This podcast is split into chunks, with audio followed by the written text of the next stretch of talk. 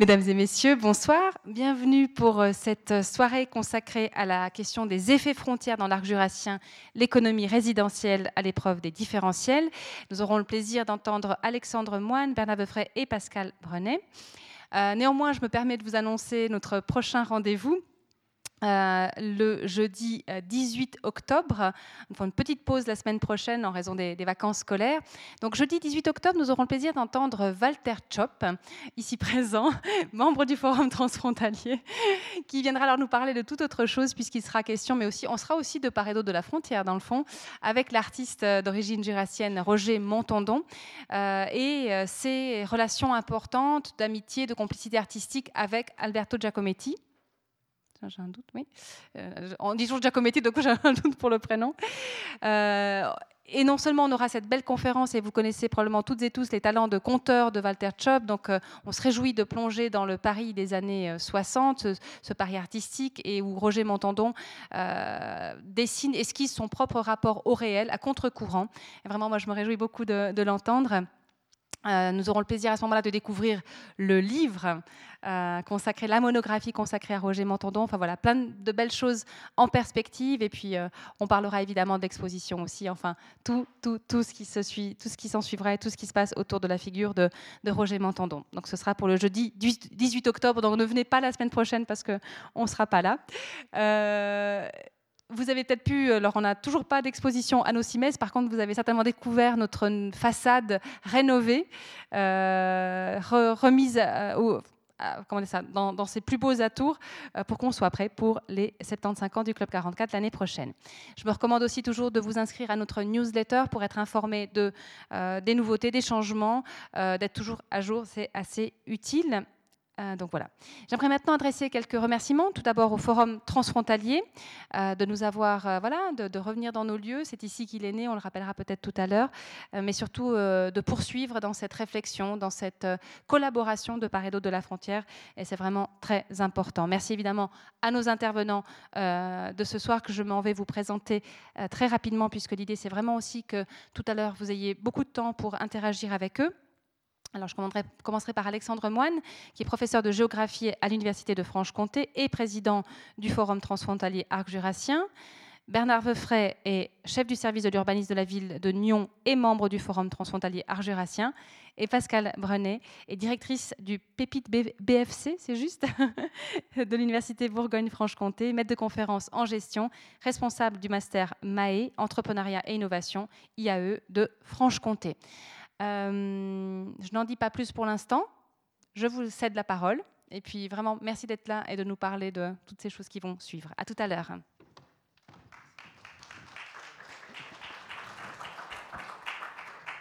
Alors je prends volontiers la parole. Merci beaucoup Marie-Thérèse.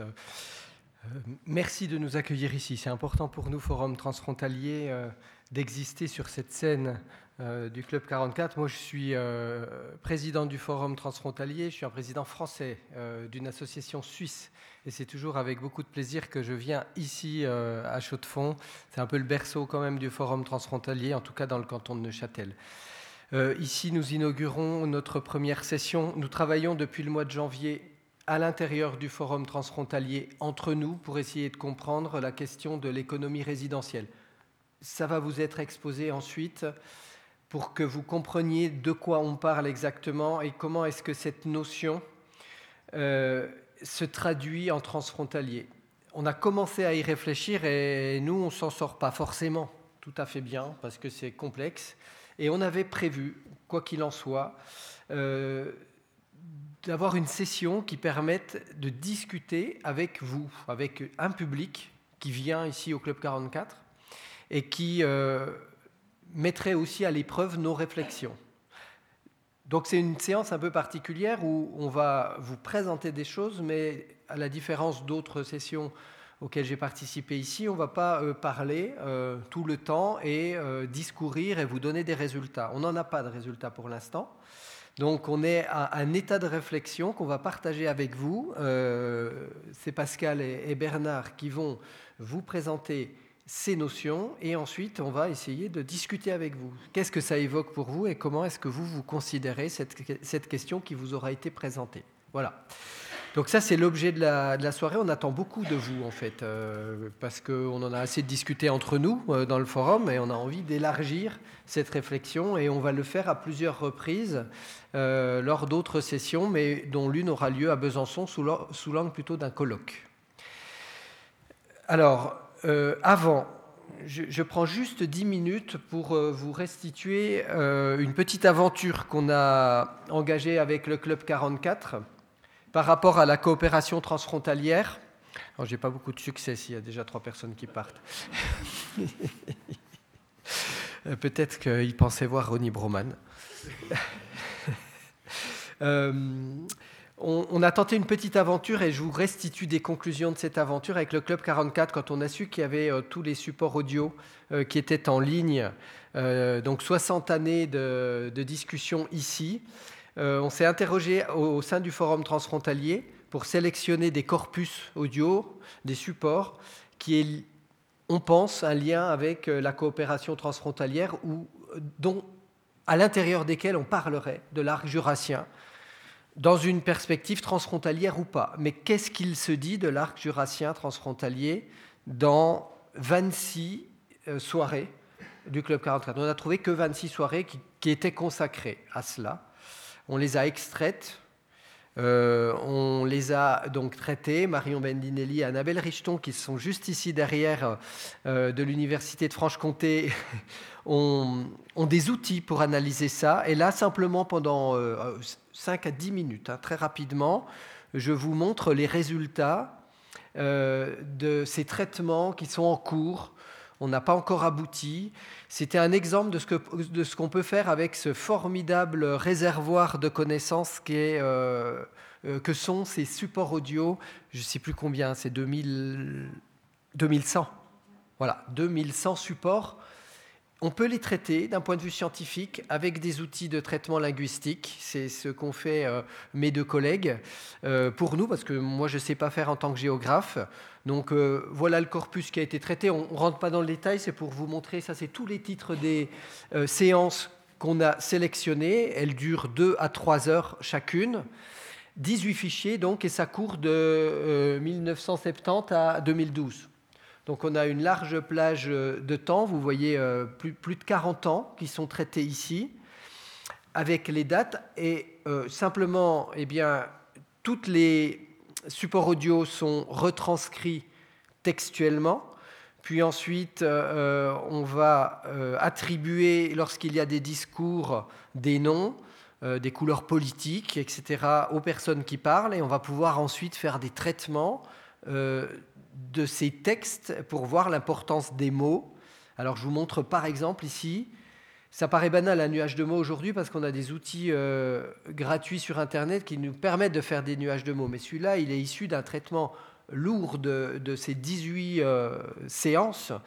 Donc c'est un, nuage de mots élaboré avec euh, évidemment des mots qui prennent la taille de leur fréquence d'apparition. Et donc, on a analysé euh, trois, enfin, je vous présente juste trois, résultats. Euh, tous les mots dans ces 18 séances. Et euh, qu'est-ce qui apparaît en plus? Alors, on, est sur des séances arc jurassien ou arc jurassien franco-suisse. Et donc, évidemment, ce qui ressort, ben, pas beaucoup, c'est la coopération, on la voit pas beaucoup, mais on voit beaucoup apparaître les termes de canton et de région. Euh, qui, domine vraiment au centre. Et puis après, tout un tas de mots qui font référence à, une mise en débat de ces, de ces questions, de questions de l'arc jurassien. La notion de projet apparaît, c'est-à-dire quelque chose qui paraît être en construction. Voilà. Et euh, les questions économiques sont très prégnantes. C'est elles qui dominent. Alors ça tient aussi au contenu des, séances. Hein. Ce n'étaient pas des séances qui parlaient de théâtre, évidemment. Donc, euh, mais malgré tout, voilà la question des entreprises, la formation, du travail. Euh, au-delà des séances spécifiques consacrées à cela, il y en a d'autres qui n'étaient pas consacrées à cela, qui étaient consacrées à l'identité, etc. Néanmoins, ce sont quand même ces termes-là qui, qui dominent dans euh, l'idée de coopération, elle est très centrée sur le travail, sur l'économie. Ce qui permet d'introduire euh, notre, euh, ce qui va se dire juste après, par ailleurs. Et l'idée de collectif est peu présente. Voilà, on est vraiment sur sur des individualités beaucoup, et tous les, termes de groupe, de société, de, peuple apparaissent très très peu en fait, alors qu'on s'attendait à évidemment plus de, de, mise en, groupe dans des idées de, coopération. Et les individus sont peu nommés. Alors finalement, qui est-ce qui est nommé? En arrière, bah, beaucoup les institutions. Voilà. Et on se rend compte qu'en fait, quand on discute de ces choses-là, eh bien, c'est essentiellement dans un cadre euh, institutionnel avec euh, une dominante très politique. Voilà. Ça tient peut-être au cadre euh, des séances, la manière dont elles se déroulent, mais en tout cas, c'est une des conclusions. Et puis après, juste très rapidement, on a analysé juste les propos suisses, donc les locuteurs suisses, et là, eh on voit la prégnance du, canton. Euh, la question, euh, encore une fois derrière, du discours euh, politique et économique, qui est très dominant. Et donc, la, question du canton, de la région. Alors là, on ne sait pas dire si c'est région suisse, hein, puisqu'on parle de région, ou région institutionnelle française mais il y a fort à parier que ce soit plutôt la région suisse. Et puis euh, la question de la frontière, finalement, le terme même apparaît pas tellement. Euh, la question de la coopération est certainement beaucoup moins importante pour la partie suisse que pour la partie française. C'est un peu euh, quand même la conclusion. Regardez, quand on regarde le nuage de mots des locuteurs français, vous voyez que la question institutionnelle, elle se réduit énormément.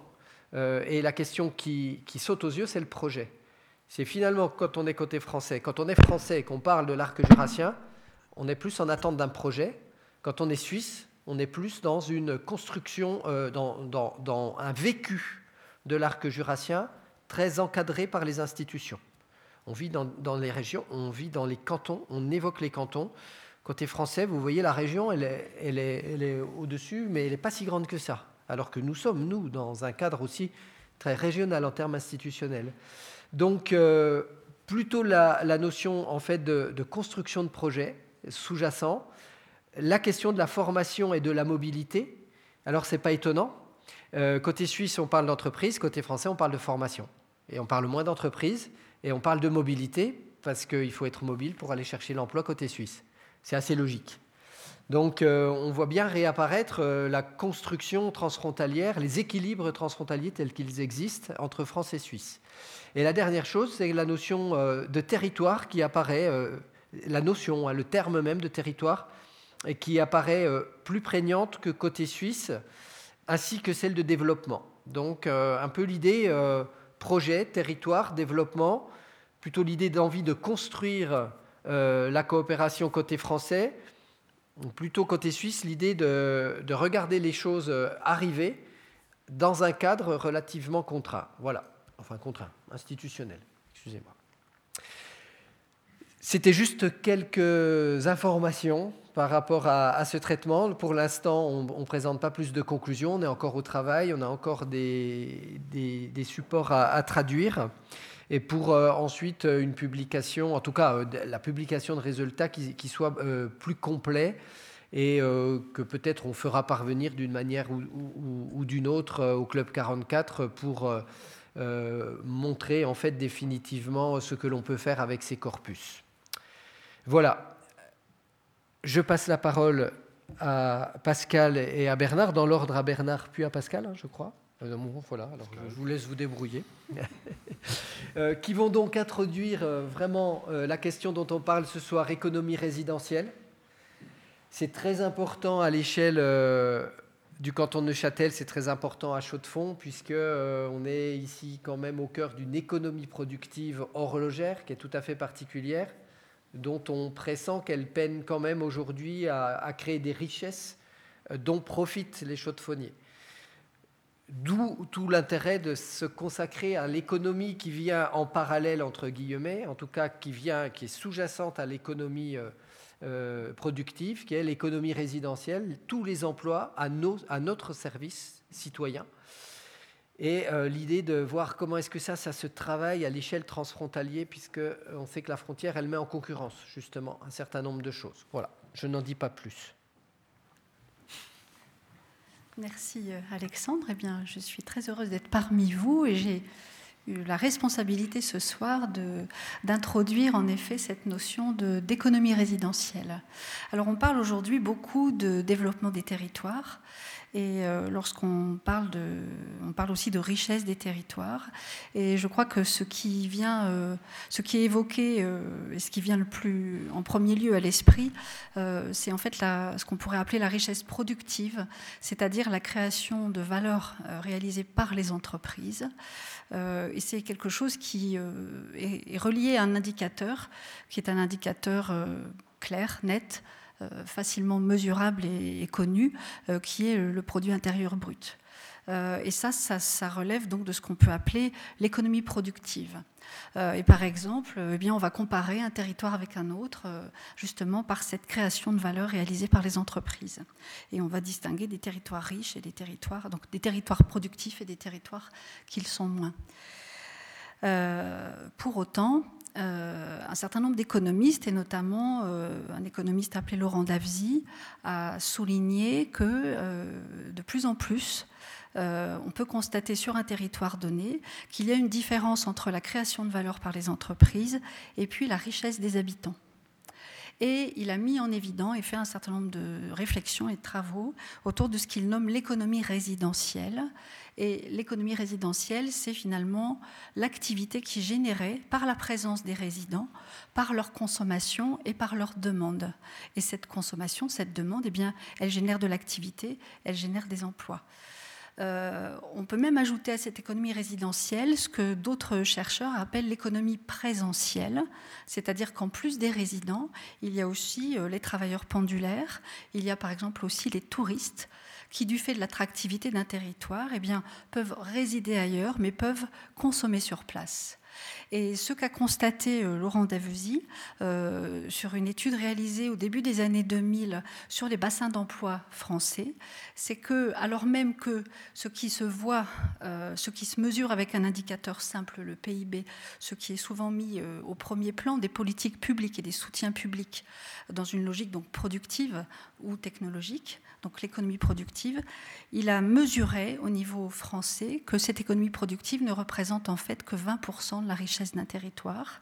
Et il considère donc que c'est en effet un levier, bien sûr un levier indispensable, mais un levier qui pèse en moyenne 20%. Et il souligne que le levier résidentiel et présentiel euh, représente quant à lui 40% de la richesse qui peut être apportée à un territoire. Et si vous faites le calcul, il reste 40% qui euh, correspondent euh, à l'activité euh, publique et à la redistribution publique, c'est-à-dire les services publics, l'activité qui est portée par l'État, mais aussi les redistributions sociales, euh, retraite, santé, etc., et qui évidemment apportent de la richesse au territoire. Donc vous voyez au final trois leviers qui apportent de la richesse à un territoire, dans lequel évidemment l'économie productive a son importance, mais dans lequel il faut prendre en compte aussi euh, les autres leviers, donc résidentiels, présentiels et puis euh, publics. Euh, et finalement, il dresse une typologie des territoires. Si on croise ces éléments-là, euh, euh, je vois que Jean-Jacques peut-être a déjà une question à la bouche. Oui. Je touche rien, comme ça. Oui, Pascal, tu, tu, as donné des statistiques françaises. Est-ce que tu as, des, tu as également des chiffres pour la Suisse? Alors, Parce qu'il me semble que, par exemple, pour le canton de Neuchâtel, on aurait euh, des rapports assez différents sur ces questions de richesse, de production de richesse et de consommation de richesse. Est-ce que tu as des, éléments là-dessus? Alors, euh, par rapport à ça, j'ai trois éléments de réponse. D'abord, je n'ai pas d'éléments de chiffrer sur, la situation suisse. Deuxièmement, les économistes qui travaillent spécifiquement sur ces questions soulignent le, très peu de données, le, manque, l'absence de données. Et les chiffres que je viens de vous indiquer, euh, ils ont été mis en avant par Laurent Davesy pour le cas français, et ils s'appuyaient sur des statistiques qui, euh, viennent de l'année 2003. Donc vous voyez, on est bien loin. Et euh, ces économistes soulignent effectivement qu'il y a vraiment des données à construire autour de ces questions Et l'autre chose que je peux souligner également, c'est que ces chiffres 20, 40, 40 qui effectivement marquent les esprits, euh, c'est une moyenne. Et justement, Laurent Davesy a établi une typologie des territoires. Et ce qu'on peut dire, c'est qu'il y a certains territoires qui combinent la richesse productive et résidentielle. Donc, c'est les territoires les plus dynamiques. Il y a des territoires qui sont en quelque sorte des territoires usines, dans lesquels on produit, mais dans lesquels on ne vit pas. Il y a au contraire des territoires attractifs, qui sont par exemple des zones côtières, des zones dans lesquelles il fait bon vivre, mais dans lesquelles parfois il n'y a pas de richesse productive. Et puis, il y a aussi euh, les territoires dans lesquels eh il y a peu d'économie productive et peu d'attractivité, et donc d'économie résidentielle. Et ces territoires-là, qui sont, on va dire, un peu les oubliés en quelque sorte, eh bien, ils reposent euh, presque uniquement sur la redistribution publique et sur l'activité publique. Donc, euh, à travers cette typologie, à travers cette réflexion, ce qui est intéressant, c'est de voir que les questions qui sont posées, c'est à la fois qu'est-ce qui crée de la richesse quelles euh, sont les activités, productives ou non productives, au sens en tout cas, je dirais, industriel et technologique du terme. Euh, donc, quelles sont, les quelles sont les activités qui produisent de la richesse et quels sont par ailleurs les phénomènes de mobilité des personnes, aussi transformation des modes de vie, qui fait qu'on peut travailler à un endroit et consommer ailleurs. Euh, donc avec des mobilités accrues, quelles sont aussi les questions d'attractivité. Et donc, euh, derrière ça, qu'est-ce qui rend un territoire attractif? Qu'est-ce qui fait qu'on peut obtenir un développement équilibré? Parce que le territoire usine, il peut avoir un PIB très élevé, mais il peut par exemple dépendre d'un nombre limité d'entreprises, il peut être lié à des cycles d'activité, il peut être attaché à des entreprises dont les centres de décision sont éloignés du territoire. Donc ça crée évidemment des phénomènes de dépendance. Euh, et donc ce qu'on peut imaginer en effet, mais je pense que c'est justement une question qui, que nous pouvons mettre en débat avec vous ce soir, c'est en effet euh, comment aller vers quel équilibre, finalement, qu'est-ce qu'on veut pour notre territoire, euh, qu'est-ce qui peut apporter de la richesse? Alors n'oublions pas que la richesse du territoire, c'est la richesse pour ses habitants. Est-ce que tu pourrais déjà qualifier le, parmi ces typologies où en est le l'arc jurassien franco-suisse? Dans quelle typologie? Alors, je pense que Bernard euh, pourra plus facilement que moi répondre à cette question. Donc, ça va me permettre de lui, lui donner la parole et ça me permettra, le cas échéant, de, aussi de rebondir sur certains points ensuite. Alors, volontiers. Euh, peut-être que je réponds à la question euh, en cours d'exposé. un peu plus proche, très bien. ok. Alors, effectivement, on n'a pas beaucoup de données euh, sur l'économie euh, euh, résidentielle, présentielle d'ailleurs, si on complète les termes.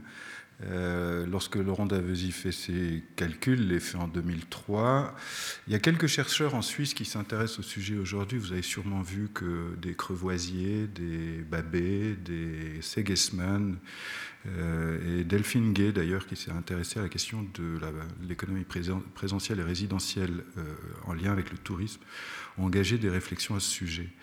Euh, il y a toutefois une très très grosse difficulté. Euh, avec l'INSEE, on produit, euh, l'INSEE produit des chiffres sur l'emploi qu'il a considéré comme relevant de l'économie résidentielle.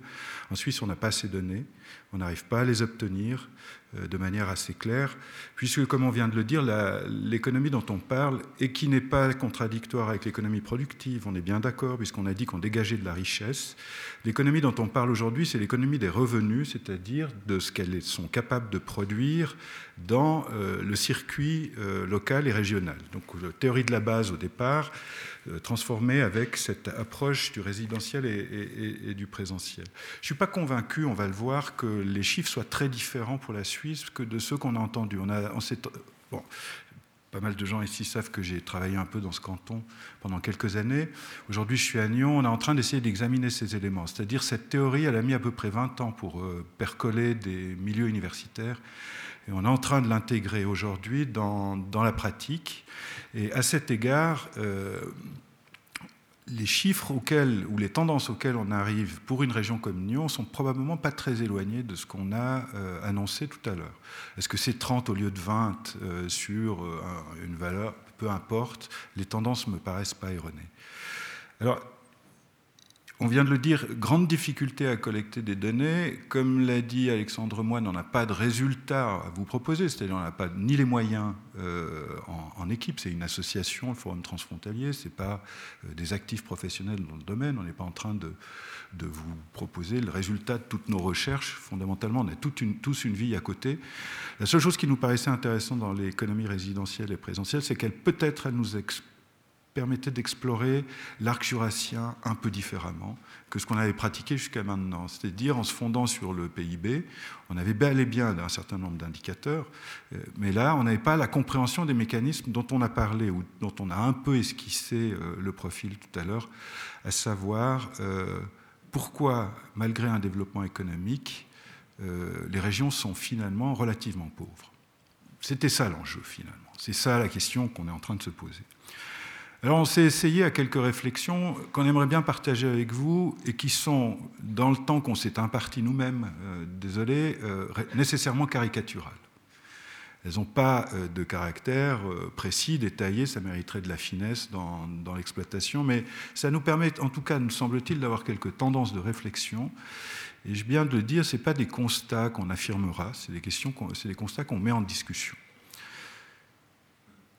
on vient de le dire tout à l'heure, l'arc jurassien, c'est quand même euh, beaucoup euh, l'économie horlogère, euh, l'industrie horlogère, et je pense qu'il faut qu'on parte sur ce critère. Donc, un des référentiels, c'est qu'est-ce qui se passait avant la crise horlogère, qu'est-ce qui s'est passé après, quelles sont les mutations qui se sont produites, et dans ce contexte-là, quel, quel rôle joue la frontière.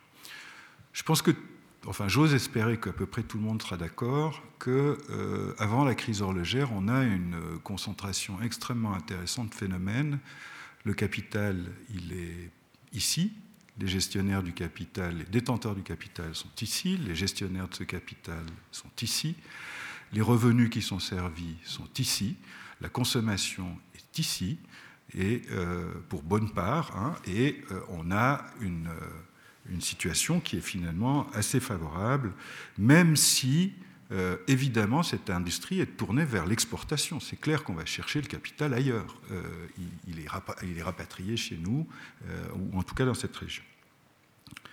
L'avantage de cette situation, c'est qu'elle dégage à la fois des bénéfices des entreprises qui vivent relativement bien. On a en même temps euh, des revenus qui sont consacrés ici. Donc on a une bonne adéquation entre l'effort de production et l'économie des revenus, ce qui nous permet d'avoir euh, des collectivités publiques qui vivent bien, puisque euh, les revenus sont là, et donc ils alimentent les collectivités publiques qui peuvent se permettre de développer les infrastructures nécessaires au développement de ces régions.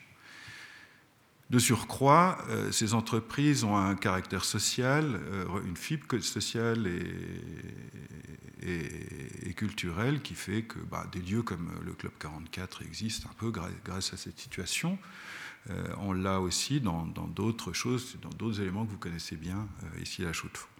Donc on a un, phénomène qui marche bien en Suisse, et qui marche moins bien en France, mais qui marche quand même. C'est-à-dire il y a aussi des entreprises horlogères du côté français, elles ont aussi euh, leur euh, volume de production, on a une économie qui, sans être hyper florissante, tourne relativement bien. Donc, dans le cadre euh, de la situation avant la crise horlogère, on a en fait une économie présentielle et résidentielle qui est favorable aux lieux dans lesquels les choses se passent. C'est assez favorable pour l'ensemble, le duo est opérationnel il se passe euh, la crise horlogère, sur lesquelles évidemment il n'y a pas lieu de revenir ici, mais de le prendre comme un marqueur finalement dans le temps.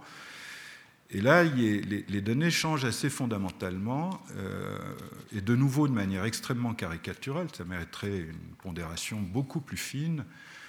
Euh, ben, tout ce qu'on vient d'évoquer fonctionne plus tout à fait de la même manière. Le capital, il vient plus d'ici, pour la plupart, puisque ce sont souvent des grands groupes internationaux multi-orientés au niveau économique qui investissent dans cette région, qui placent leur capital ici. Mais s'ils le placent ici, en même temps, ils rapatrient leurs euh, bénéfices euh, sur les sièges qui sont les leurs pour une bonne part. Claire, ils laissent des impôts, c'est évident, mais probablement plus dans les mêmes proportions que celles qu'on connaissait tout à l'heure.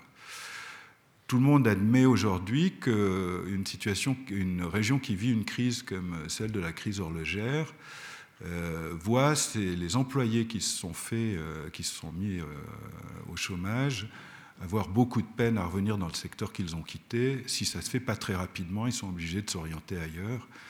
Ce qui signifie que pour refaire tourner une économie qui redémarre, parce que fondamentalement l'horlogerie a redémarré quand même euh, assez fortement, elle dégage des bénéfices importants, on a des années records, le bassin d'emploi, lui, s'est fondamentalement élargi. Il s'est élargi en Suisse, certes, mais de l'autre côté de la frontière.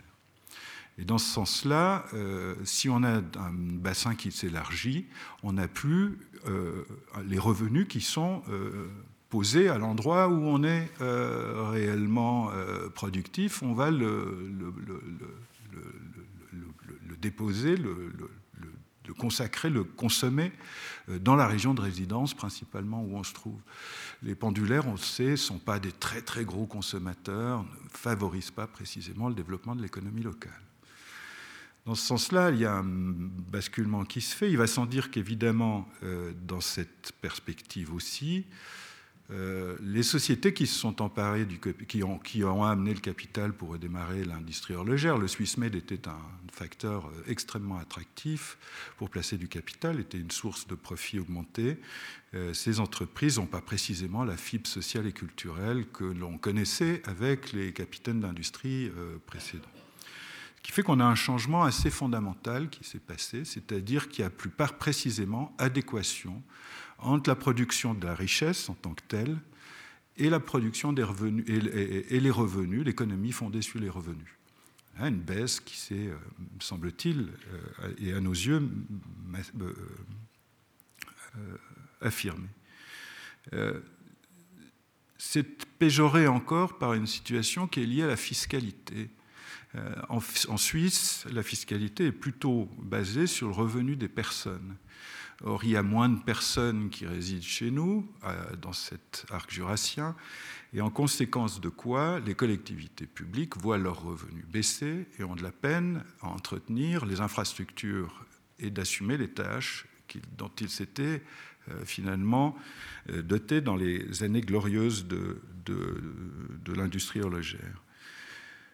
En France, on a un système qui est aussi dramatique dans une certaine mesure, puisque euh, on assèche le marché franché de l'emploi puisque les gens euh, profitent de travailler en Suisse.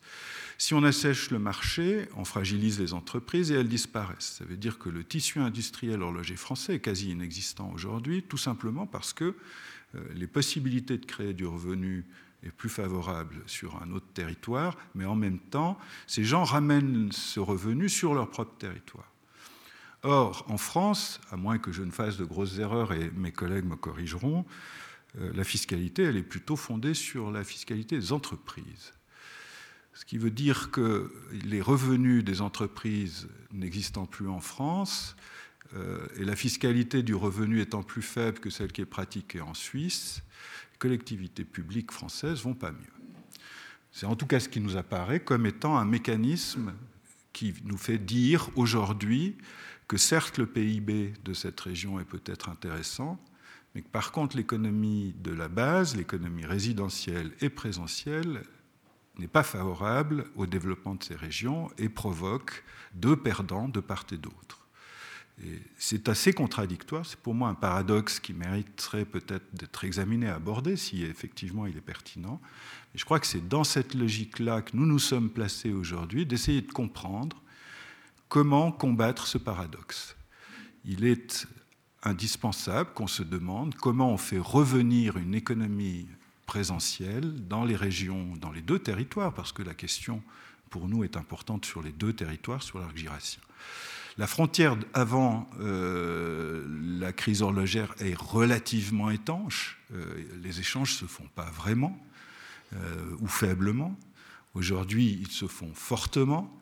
Mais en même temps, cette frontière a démultiplié ses effets, puisque justement, par l'existence de cette frontière, on a modifié les conditions des économies de chacun des côtés, en termes, non, en termes productifs pour la France indiscutablement, mais en termes de revenus des collectivités et probablement des individus, on s'est retrouvé dans une situation qui est un peu paradoxale.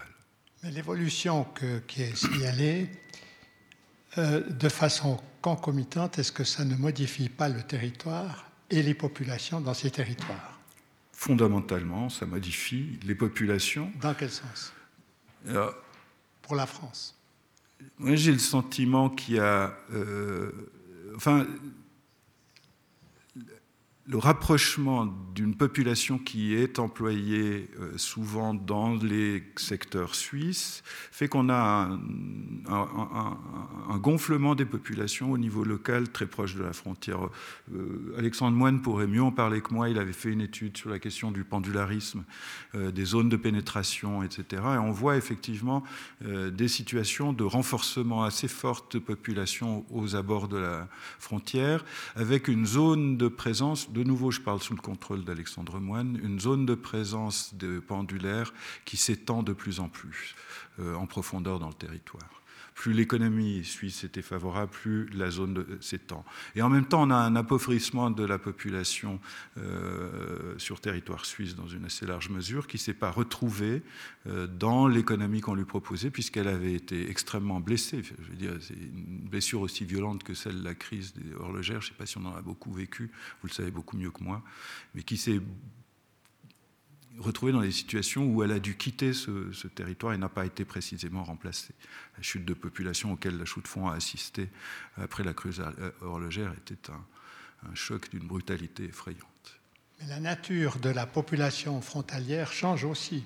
Alors on a une population frontalière qui, euh, qui crée une distorsion sur la consommation en France, puisqu'elle a des revenus élevés, euh, l'acquisition de la propriété, euh, les véhicules, la consommation en général est assez favorable sur le secteur français, c'est clair. Et nous avons aussi, dans la partie suisse, modifié nos, habitudes, puisque euh, la consommation s'est déplacée pour partie, je ne sais pas dans quelle proportion, vers la France. Euh, nous, consommons pour partie en France aussi. Et dans ce sens-là, évidemment, c'est un phénomène euh, qui ne contribue pas à maintenir les revenus sur place, puisqu'on va les exporter ailleurs. C'est pas grave d'exporter, c'est pas ça la question. On n'est pas en train de stigmatiser des gens. Hein, J'aimerais bien préciser. Il n'y a pas question de dire c'est pas bien d'avoir des frontaliers ou c'est bien. La question c'est comment est-ce qu'on fait pour recréer euh, une zone de revenus qui soit pertinente pour euh, le territoire dans lequel on se situe. Ça vaut des deux côtés de la frontière avec les difficultés précisément que, tu as soulignées, des difficultés euh, extrêmement importantes, parce que les conditions de part et d'autre ne sont les, les conditions de part et d'autre ne sont pas les mêmes. C'est ça, il y a un différentiel institutionnel, il y a un, différentiel institutionnel et, la grande question, c'est effectivement, euh, me semble-t-il, en tout cas pour une bonne part, la question de la fiscalité. Euh, en tout cas pour les collectivités publiques, certainement. Pour les individus, je pense qu'un frontalier qui, euh, qui vit aujourd'hui en France, il est très content, il a un revenu confortable pour autant que le fasse. ça crée autre chose, je crois l'avoir entendu de la, bouche, des élus, ça crée aussi un différentiel interne qui est problématique, c'est-à-dire une modification euh, entre les populations qui ne travaillent pas en Suisse et celles qui, enfin, qui ne travaillent pas en Suisse, elles peuvent travailler ailleurs par ailleurs, mais je dirais dans, dans la région de Morteau, les Fins, euh, Villers-le-Lac, etc., pour aller même plus en profondeur, euh, il y a un différentiel qui s'installe qui est problématique. Avec souvent, ou pas souvent, mais enfin parfois une population qui, qui est une population émigrée du reste de la France, puisqu'on trouve des Bretons qui viennent s'installer euh, aux abords de la frontière. Ça, on le sait relativement bien. Ce qui crée des zones de tension aussi bien euh, du côté entre Suisse-France et à l'intérieur de la France. Exact. Mais on a, je pense, un peu le même mécanisme en Suisse, euh, avec aussi des zones de tension au niveau social. Il n'y a pas de différence à établir entre la France et la Suisse. Il y a des mécanismes qui sont en train qui ont émergé et qu'il faut pouvoir essayer d'analyser aujourd'hui.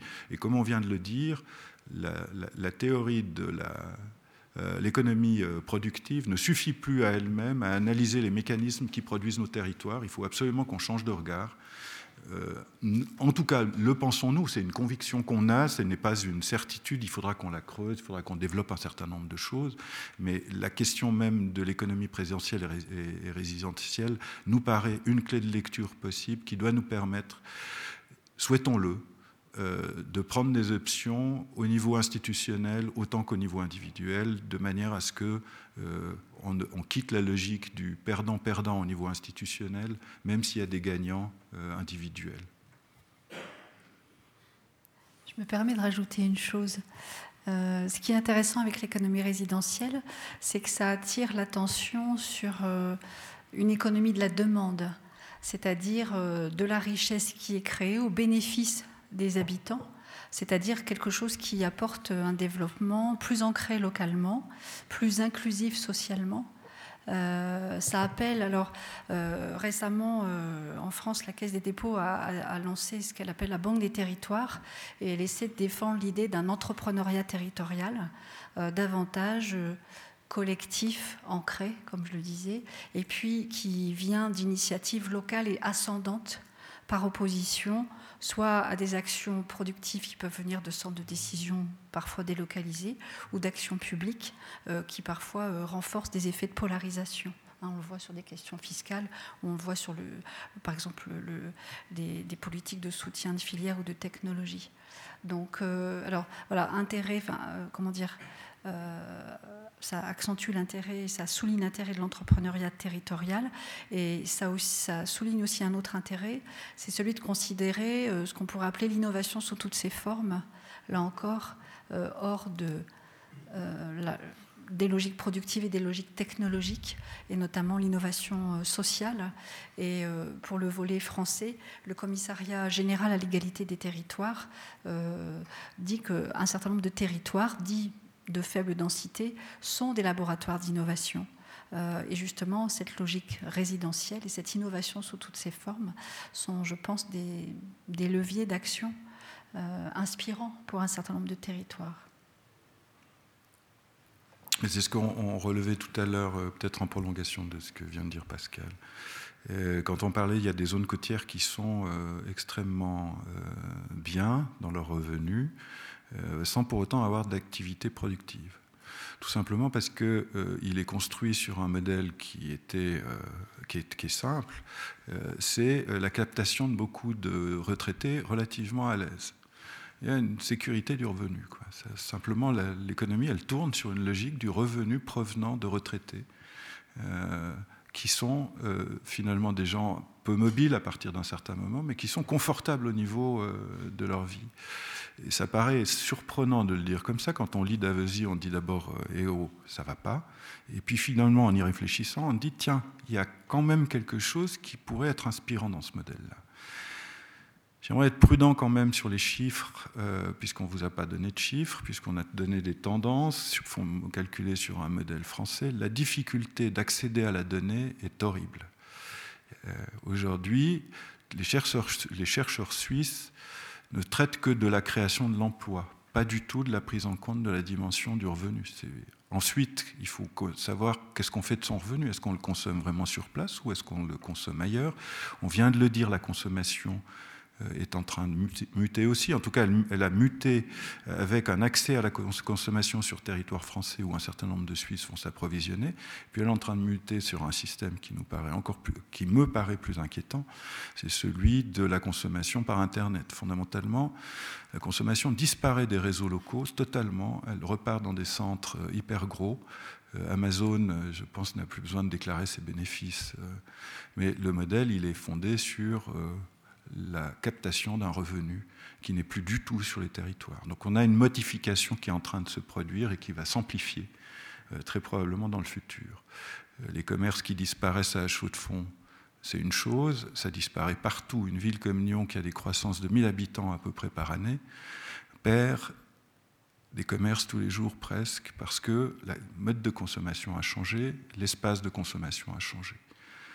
Et ça devient un problème général.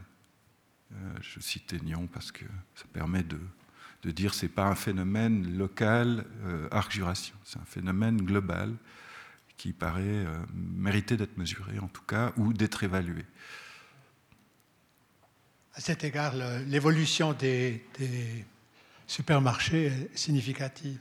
On a une diminution qui sera très forte des supermarchés. Il est étonnant que certaines sociétés continuent à développer des supermarchés alors que la taille des supermarchés sera euh, nettement réduite. On voit d'ailleurs cette, euh, euh, tendance en France par Carrefour, par exemple, Carrefour ou d'autres. Les, grands groupes suisses, euh, Migros, Coop, euh, accessoirement Denner, même s'ils sont rattachés à leur propre groupe, etc., sont déjà passés dans les stratégies qui visent à, raccrocher des centres commerciaux de taille en gros 1500 mètres carrés, pas plus, alors qu'on a joué sur des dizaines de milliers de mètres carrés de surface de vente par le passé. Aujourd'hui, la stratégie de ces entreprises, c'est euh, pas beaucoup plus que 1500 mètres carrés, et surtout en hyper-centre-ville on ne quitte plus le territoire, il faut se rapprocher du client, on va s'accrocher sur les interfaces de transport. D'ailleurs, regardez ce qui se passe dans les gares, euh, si vous voyagez un peu en Suisse. Euh, Genève a la gare de Genève s'est transformée en grand centre commercial euh, et tous les projets ferroviaires aujourd'hui de gare sont des centres commerciaux. C'est accessoirement, je dirais, une interface de transport public.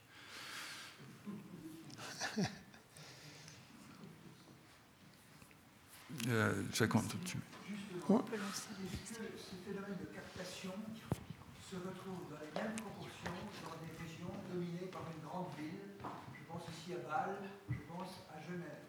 le fait d'avoir une grande organisation urbaine dans le système modifie ce système de captation dont on vient de parler maintenant. Moi, je pense, que je pense réellement que le système, il est, il est valable sur toutes les échelles de territoire. Je voudrais juste illustrer un propos qui est un peu vieux, euh, le, propos par un exemple qui est un peu vieux, je vous le concède, mais souvenez-vous de ce qu'a fait Mme Calmiré lorsqu'elle était conseillère d'État à Genève. Mme Calmiré a dit on va taxer les employés sur le territoire parce qu'ils sont en train de partir et nous, on perd ce revenu. Bon, Genève ne fait pas d'efforts pour développer le logement, euh, évidemment, puisque nous, on en est les gros bénéficiaires à Nyon. Euh, c'est peut-être moins l'arc jurassien en général, mais quand même, c'est un peu la même chose. Le développement de Nyon, il n'est pas fait par, euh, par une croissance naturelle, il est fait par les Genevois qui n'arrivent pas à trouver leur place dans la ville de Genève, les Français n'ayant plus trop envie de cette population, elles essayent aujourd'hui d'accéder au territoire suisse il y a des mutations qui sont en train de se mettre en place dans ce sens-là. Je pense qu'il n'y a pas de différence. Bâle vit la même chose, si ce n'est qu'elle a un revenu, euh, un PIB qui doit être monstrueux, j'en sais rien, euh, et puis une population stable qui est relativement favorable. Zurich euh, se situe dans une, situation assez voisine. si Davesi s'intéresse à cette question pour la France, c'est que manifestement, il est plus d'accord, il constate qu'il y a un écart entre le revenu euh, des populations sur le territoire ou des, territoires et le PIB. Et c'est pour ça qu'il se pose la question. pour moi, le phénomène est généralisable. Si j'apporte juste un tout petit complément, euh, ce qu'on constate, enfin, que beaucoup d'observateurs soulignent en France, c'est une triple polarisation productive autour de, donc, de filières industrielles, technologiques, versus l'innovation sous toutes ses formes, et puis euh, métropolitaine. Hein, on dit parfois qu'en Europe, euh, la France est la championne d'Europe des métropoles. On a 22 métropoles depuis janvier 2018, et effectivement des effets de vraiment de concentration, de polarisation.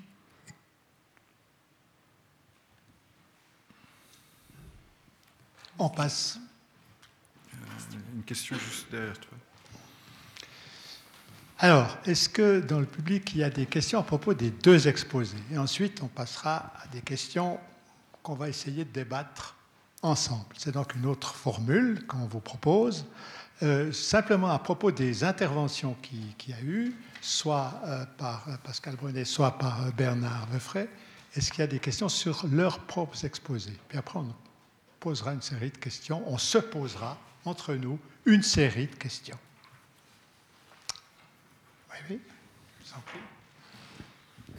Oui, bonsoir à toutes et à tous. Je suis Cédric. J'allais me présenter. Voilà, Cédric Ball, maire de Morteau. Euh, je suis très heureux, en tout cas, de, cette conférence et, qu'elle ait lieu ici et de pouvoir échanger avec vous sur les nombreux échanges euh, transfrontaliers. Euh, vous avez évoqué un certain nombre de, thématiques, en tout cas de préoccupations, de part et d'autre de, la frontière alors sans revenir dessus, je pense qu'il est fondamental aussi de se poser la question au niveau macro de nos territoires franco-suisses, au niveau de l'arc jurassien, comment ils se positionnent à l'avenir par rapport au développement, et je crois que vous l'avez dit, Madame Brenet, sur la notion notamment du côté français du développement des métropoles. On voit qu'aujourd'hui, il y a une véritable concentration. Est-ce que notre modèle aujourd'hui, qui peut être fébrile par rapport à, euh, dire, à, à ces différences que ça peut générer sur les territoires, est-ce que ce système franco-suisse économique, basé d'un côté sur la consommation, de l'autre sur, sur, l'industrie, sur certaines tensions aussi des territoires, est-ce que ce modèle-là est capable de continuer, de perdurer sur les 15-20 prochaines années? Je pense que cette question-là est fondamentale aussi. Comment réussir à le perpétuer, sachant qu'aujourd'hui, effectivement, vous l'avez évoqué, qu'un certain nombre de capitaux fuient les territoires. Et ça, c'est tout à fait vrai de part et d'autre, notamment par rapport à des présences euh, de, grands mastodontes mondiaux, Amazon, etc. Et puis, du côté du territoire français, vous ne l'avez pas évoqué, nous avons aussi une, une fuite des capitaux par rapport à la fiscalité. Une fiscalité qui est très centralisée, qui remonte totalement à Paris. Donc nous ne pouvons pas non plus capitaliser là-dessus pour se dire, effectivement, nous pouvons investir à l'échelle d'un canton, travail de concert effectivement avec le canton par exemple de Neuchâtel, pour travailler sur une stratégie globale. Aujourd'hui, nous avons un territoire qui est décentralisé et qui est décidé par Paris pour bon nombre d'éléments, et d'un autre, un canton de Neuchâtel qui a un certain levier, en tout cas, d'action pour pouvoir agir sur son territoire. Comment pouvons-nous travailler sur un territoire commun, en tout cas sur une destinée et un, objectif commun à l'horizon de 10-15 ans face à cette mondialisation, si je puis dire, économique, où la pression, elle vient de partout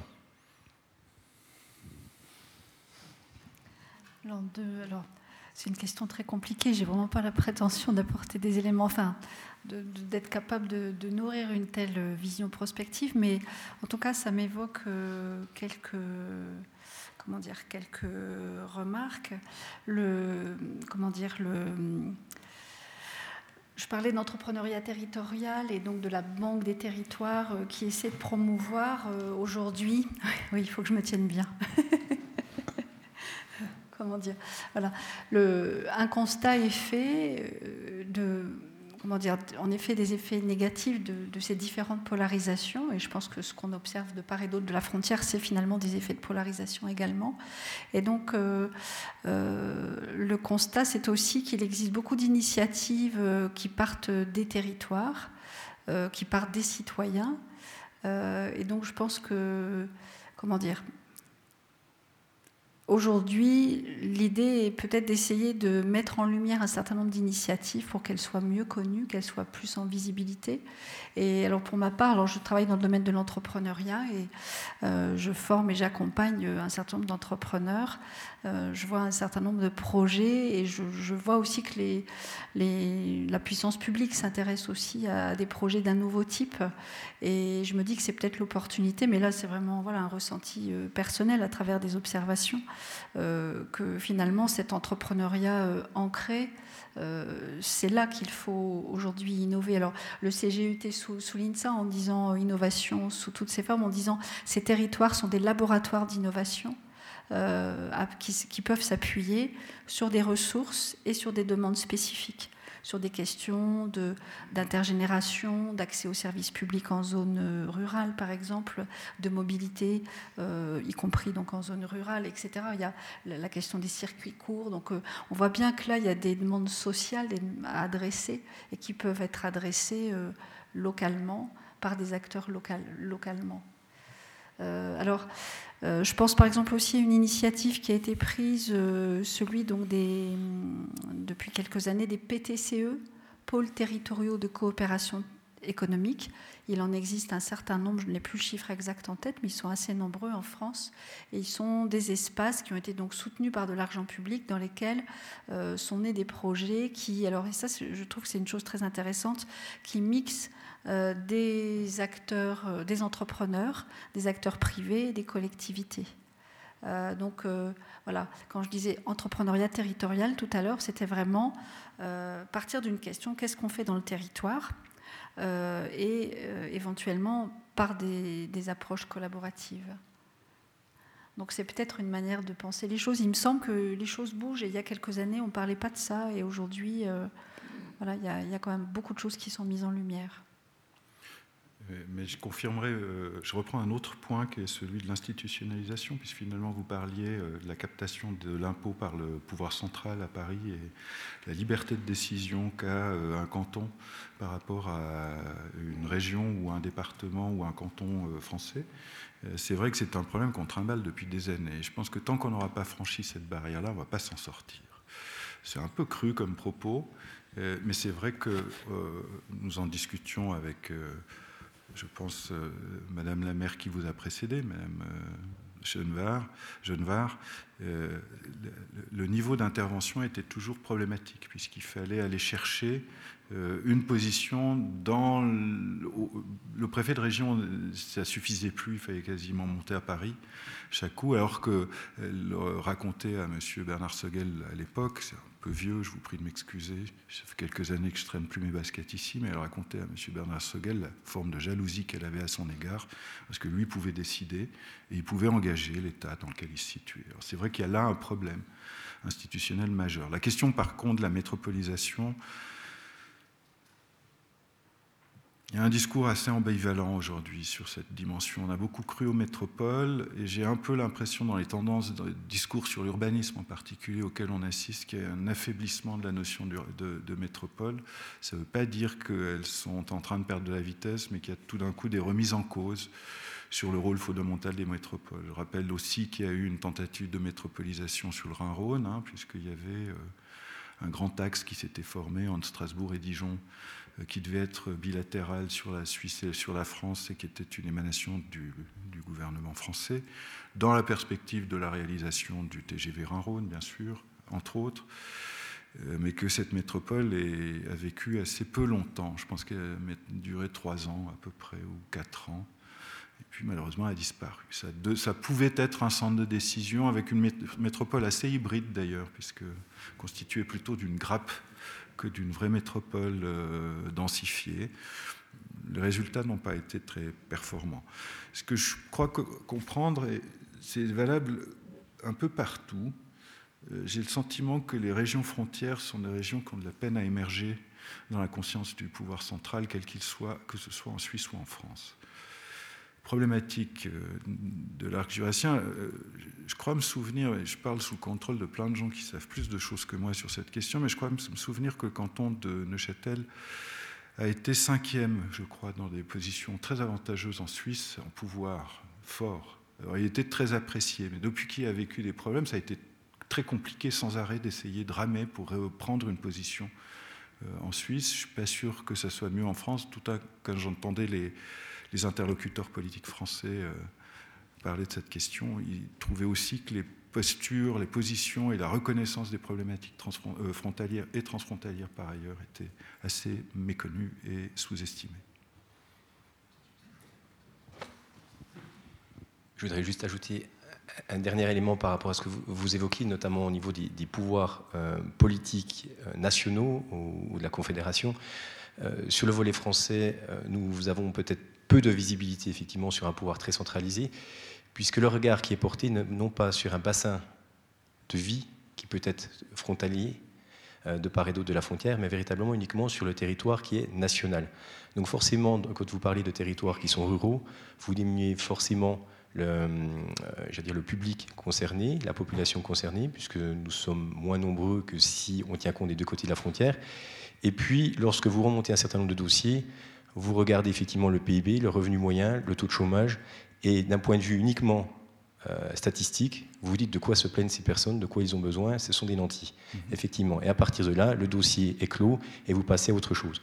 Et je crois qu'aujourd'hui, euh, il y a un certain nombre de, démarches, notamment avec l'agglomération urbaine du Doubs, par exemple, qui, euh, qui, tend à, fédérer les, collectivités locales de part et d'autre de la, de la, frontière, sur le canton, sur les hautes montagnes châtelloises, également sur le Val de Morteau, pour travailler sur des projets communs et qui ont un intérêt commun. Et là, on parle non plus de 20 000 habitants du côté français, mais on parle de 70 000 habitants euh, de part et d'autre. Et là, ça donne directement une image qui est différente et qui a davantage de poids avec éventuellement un PIB ou en tout cas un intérêt qui est, collectif et, et, commun. Et je pense qu'à travers ce type de démarche, nous réussirons en tout cas à porter des projets qui qui auront un intérêt pour nos territoires et permettront peut-être aussi d'y voir certains leviers. Et je pense notamment au niveau des infrastructures qui en ont fondamentalement besoin aussi pour réussir à se connecter par rapport à, toutes ces, zones, euh, euh, que ce soit en, Suisse, euh, notamment alémanique, dans, dans, la Watch Valley, ou même plus loin en France, ou même par rapport à, l'Allemagne aussi. Je pense qu'au niveau des infrastructures, c'est collectivement que nous arriverons à faire émerger ce type de, de projet pour avoir un un destin commun, en tout cas, ou un, destin qui, soit dynamique et qui aille dans notre, dans notre sens.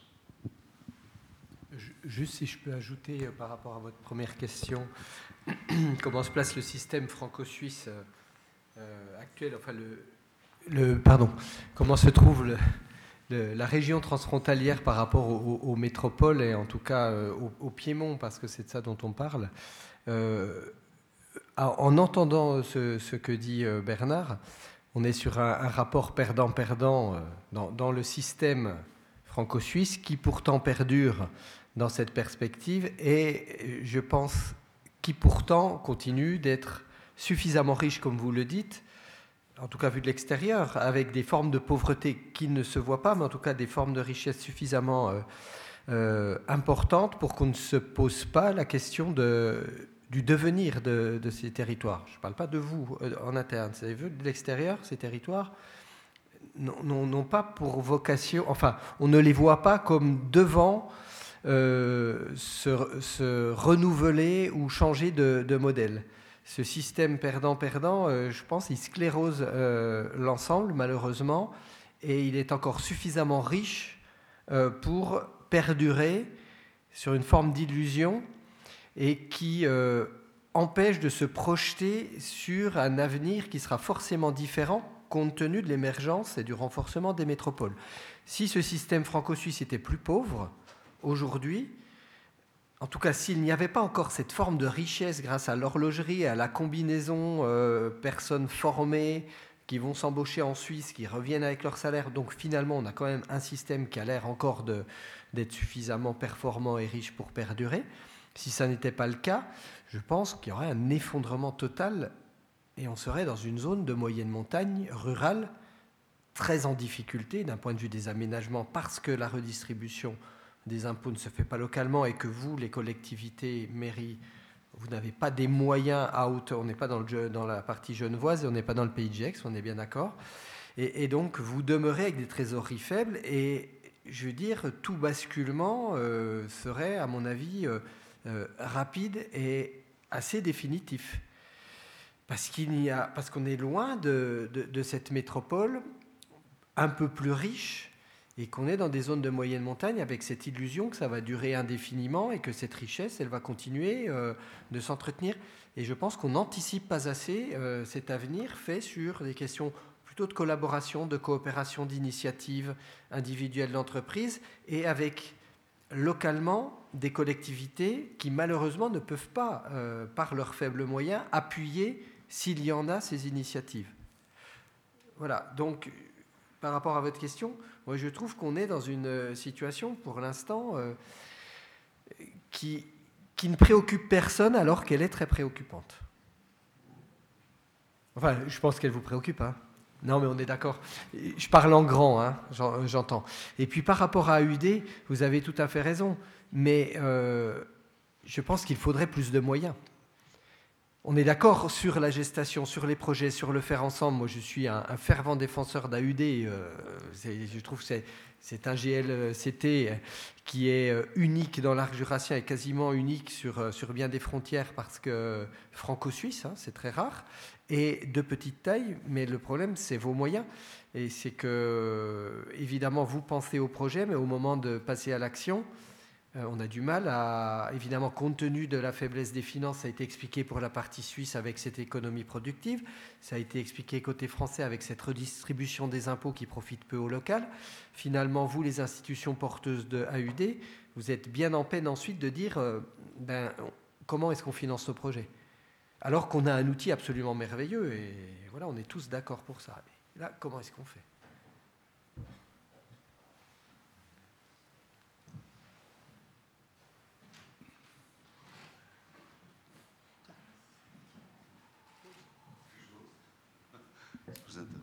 Intervenir. François Hénard, La Chaux de. J'aimerais revenir sur un propos de, M. Veufray euh, qui m'interpelle. Vous dites, euh, vous avez dit à peu près la chose suivante, c'est les postures ou les représentations à l'égard des régions frontalières de la part des organes ou des pouvoirs centraux sont plutôt des postures de mépris. Euh, alors je serais assez d'accord avec votre avis pour ce qui concerne peut-être l'arc jurassien ou, le Tessin. Mais si vous prenez les autres euh, régions frontalières, Bâle, euh, Genève, Zurich, ce n'est pas des postures de mépris, en l'occurrence. Je crois que la réponse d'Alexandre Moine était plus précise que la mienne. Je ne crois pas avoir parlé de mépris, mais d'une forme d'ignorance. Euh, je pense que la fragilité d'une région comme Bâle, comme Chafouz, comme euh, d'autres, euh, le PIB est tellement puissant et les revenus sont quand même concentrés sur ces régions, elles continuent à exister relativement favorablement. de nouveau, pour revenir à un passé qui malheureusement est un peu trop lointain, lorsqu'on parlait avec Bâle euh, et qu'on lui proposait de rejoindre euh, la métropole euh, Rhin-Rhône ou enfin d'essayer de rejoindre la métropole Rhin-Rhône, Guy Morin nous, disait Écoutez, moi je suis courtisé par, par le trinational, je suis courtisé par la métropole Rhin-Rhône, je suis courtisé par le Bas-Rhin, je suis courtisé par à peu près tout le monde. Qu'est-ce que vous m'offrez? Qu'est-ce que vous m'offrez? C'était une réponse d'une arrogance assez sublime, mais qui démontrait en même temps la puissance économique d'un site comme Bâle. Je n'avais pas dans cette situation. Ils ne sont pas aussi bien lotis que ça parce que, euh, je le disais tout à l'heure, l'économie résidentielle est probablement assez problématique chez eux. Le PIB est bon, euh, mais comme ils n'assument pas leur propre croissance industrielle et économique, ils sont obligés d'exporter leur main-d'œuvre et ils créent artificiellement une fuite finalement de revenus dont ils sont pénalisés. Euh, l'économie euh, genevoise est bonne, euh, les finances publiques genevoises sont assez mauvaises. Voilà, je crois que le mépris n'est pas global sur l'ensemble de des régions frontières, c'est vrai, mais il est plus marqué dans des espaces qui sont plus sensibles fondamentalement parce qu'ils n'ont pas les tailles critiques qu'il faudrait atteindre pour, disons, surfer sur cette situation-là. Euh, le bassin, la, population euh, baloise est quand même extrêmement importante par rapport à son bassin d'emploi général. Il prime. Euh, donc l'économie résidentielle fonctionne, peut-être pas aussi bien qu'elle le pourrait si on internalisait complètement les revenus sur Bâle, mais la perte qu'on subit est probablement moins dramatique que celle que nous avons ici dans cette région, soit la chaux de fond, soit la partie euh, du canton du Jura. On peut tirer les mêmes, euh, les mêmes discours. je vais espérer que je n'ai pas dit mépris parce que pas, ça me paraît quand même un peu excessif par rapport au, discours.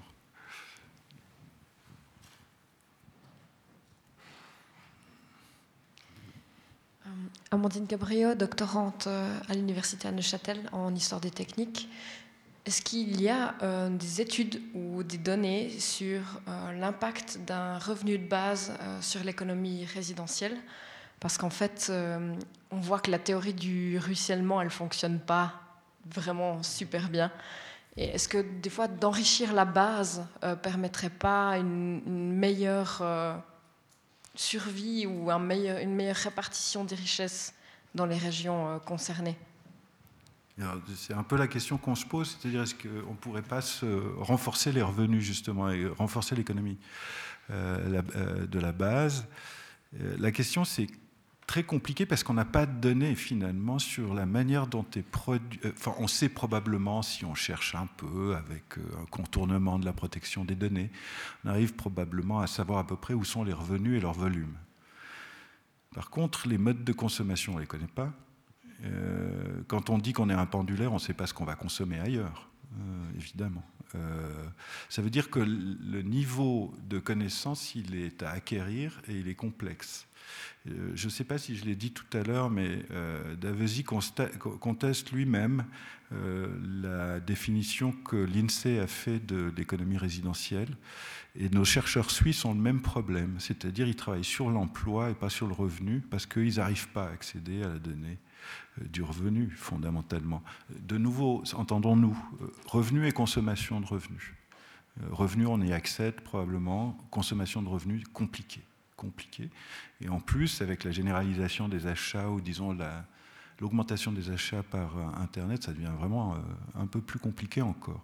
Ce qu'on constate, comme je l'ai dit tout à l'heure, c'est les commerces qui disparaissent. Ça veut dire que le revenu, il est manifestement plus consommé précisément sur le lieu de résidence sondage,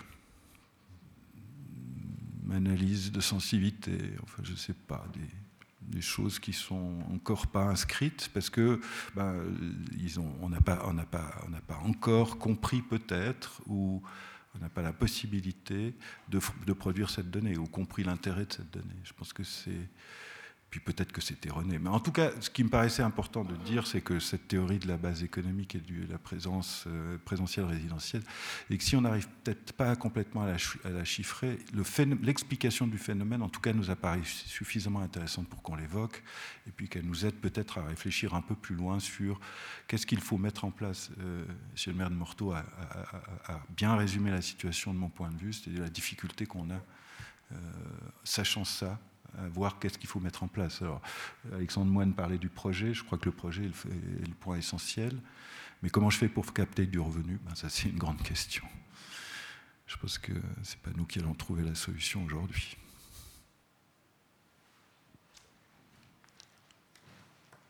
Voilà. Alors, euh, oui, M. Chop.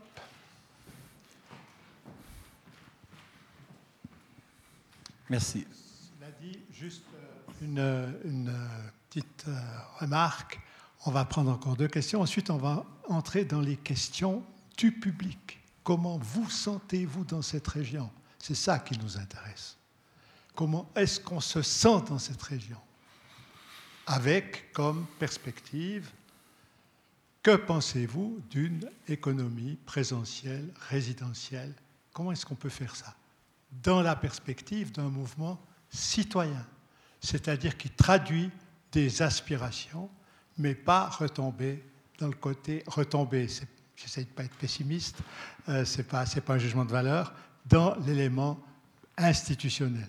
L'élément institutionnel, il y a des tas de, publications, etc. Nous aimerions savoir comment nous vivons notre territoire, c'est-à-dire comment vous ressentez une vie éventuelle dans ce territoire, comment vous voyez vos aspirations dans ce territoire? Donc on partira après les deux dernières questions sur ces quelques questions que nous aimerions vous soumettre. Ah ben, je pense que ma question va ouvrir euh, ce débat-là tout de suite. C'est que euh, je vais vous dire euh, ce que j'ai compris de vos propos. La question s'adressera aux deux. Et sur cette base-là, je vais vous poser donc cette question. je crois avoir compris que vous êtes en train de nous dire que ceux qui produisent ne profitent pas assez de ce qu'ils produisent, que euh, le produit par ailleurs. Euh, la question que je vous pose, c'est que savoir si ça n'a pas toujours existé depuis. Enfin, moi, je ne suis pas économiste, je suis historien, depuis que euh, le capitalisme existe, c'est-à-dire depuis le XVIe siècle, où on a commencé à différencier entre ceux qui produisent, ceux qui distribuent, en allemand on appelle ça Verlagsgesellschaften, et ceux qui consomment, qui ne sont plus au même endroit, qui ne sont plus les mêmes.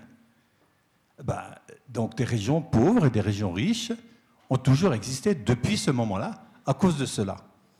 Est-ce que ce n'est pas simplement une très vieille histoire qui est peut-être aujourd'hui attisée par le fait que, d'une part, les délocalisations se font plus facilement à cause des moyens de locomotion, d'une part, hein, chez nous, donc euh, les travailleurs, ceux qui produisent peuvent aussi se déplacer et aller consommer ailleurs, donc ils ne sont plus là où ils produisent, d'un côté, et de l'autre que, ma foi, malheureusement, nous avons, nous, fait la bêtise de rester en dehors de l'Europe, ce qui fait que tous ceux qui produisent ici, évidemment, ils ne vont pas acheter chez nous. C'est sans intérêt parce que ça coûte beaucoup moins cher de l'autre côté de la frontière. Donc peut-être qu'il faudrait qu'on entre dans l'Europe, nous autres petits Suisses, je ne sais pas. Euh, voilà des questions un peu simples peut-être, de la part de non-spécialistes. Mais si vous pouvez donner une réponse à ces questions-là, je serai ravi. Il n'y a évidemment pas de réponse. C'est une bonne nouvelle. Il n'y a, pas de, a pas de réponse, c'est une bonne nouvelle. Mais ce qui nous a intéressé, c'est de se dire, dans des conditions de production, d'économie productive similaires d'une situation avant et après la crise, on n'a pas le même résultat sur le territoire. C'était ça qui est en jeu. Aujourd'hui, je ne pense pas qu'on produise moins euh, dans cette région qu'on l'a produit avant la crise, mais ces territoires vivent plus la même chose. Alors qu'est-ce qui s'est passé? C'était ça la question qu'on s'est posée, et comment est-ce qu'on corrige cette question-là, ou comment est-ce qu'on contribue à la corriger? Et il nous est apparu que l'approche par l'économie productive était certes la clé numéro une, puisqu'il faut bien produire quelque part. On n'a pas décidé de faire des montagnes neuchâteloises un lieu de résidence de personnes retraitées fortunées. Pourrait être une solution. Et ça ne semble pas la voie qui a été adoptée. Donc on en est revenu à un modèle économique de production qui était celui qu'on connaissait avant. Or, il déploie plus les mêmes effets. Qu'est-ce qui s'est passé? C'est à partir de là qu'on a essayé de déconstruire le modèle. La question de, euh, de savoir si on accède à l'Europe ou pas et si ça changerait quelque chose, bonne question, et il est bien possible que ça change beaucoup, pour les régions frontières en particulier. Mais je ne pense pas que ce soit le lieu d'en débattre maintenant. C'est-à-dire si on annule les différentiels auxquels on vient, sur lesquels on vient de parler, parce que c'est de ça dont on parle, mais on a dit qu'on n'allait pas parler d'institutionnel, donc je ne vais pas aller trop loin. Mais si on annule le différentiel qui est aujourd'hui en vigueur et qui est représenté par la frontière, qui profite, n'oublions pas quand même que le capital aujourd'hui est produit sur un territoire et ce capital fonctionne bien. Par contre, c'est ce territoire qui a plus de retombées. Donc si on annule les éléments de frontière, il est fort probable pas certain, mais fort probable qu'on ait une atténuation du différentiel auquel on, assiste aujourd'hui. En tout cas, c'est une conviction que je peux avoir. Et toute la difficulté de Aude, en l'occurrence, c'est bien de savoir comment on fait dans un système institutionnel différent, sur une logique, comme l'a très bien démontré tout à l'heure euh, Alexandre euh, dans le discours, euh, nous avons intérêt à parler du projet plus que de l'institutionnel, et c'est ce qui a été tenté avec Aude, c'est-à-dire de mettre le projet en avant et d'essayer de voir comment on pouvait éviter la problématique institutionnelle. On voit que ce n'est pas si simple, mais en tout cas, c'est une piste qui est explorée. Je n'ai pas répondu à sa question. Hein. je, dis juste une chose, pardon, pour rebondir tu évoques oui, comment dire, les, les découpages euh, dans l'histoire sociaux ou spatiaux de la production et de l'utilisation de la richesse, euh, ce qui me semble pour ma part un peu réjouissant et, et apporter de l'espoir dans l'économie résidentielle, c'est finalement, on pourrait dire, une économie de la demande et même une économie de la demande sociale. Donc penser autrement, à l'envers et qui n'affaiblit pas la productivité, et qui ne modifie pas le, gain quelque part. Puisque ça a fonctionné à un moment donné, quelle serait dans l'évolution temporelle, quelles seraient les modifications à apporter pour que la captation des revenus puisse se faire, sachant que le PIB est bon dans les deux situations?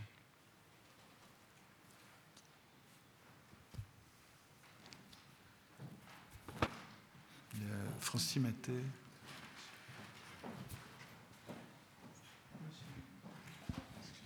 Daniel Henry, Val-de-Rue. Je me pose la question par rapport au découpage des régions françaises. Quelle va être son influence sur euh, les modèles de métropole qui datent de plusieurs décennies à celles toutes fraîches des, des nouvelles régions françaises?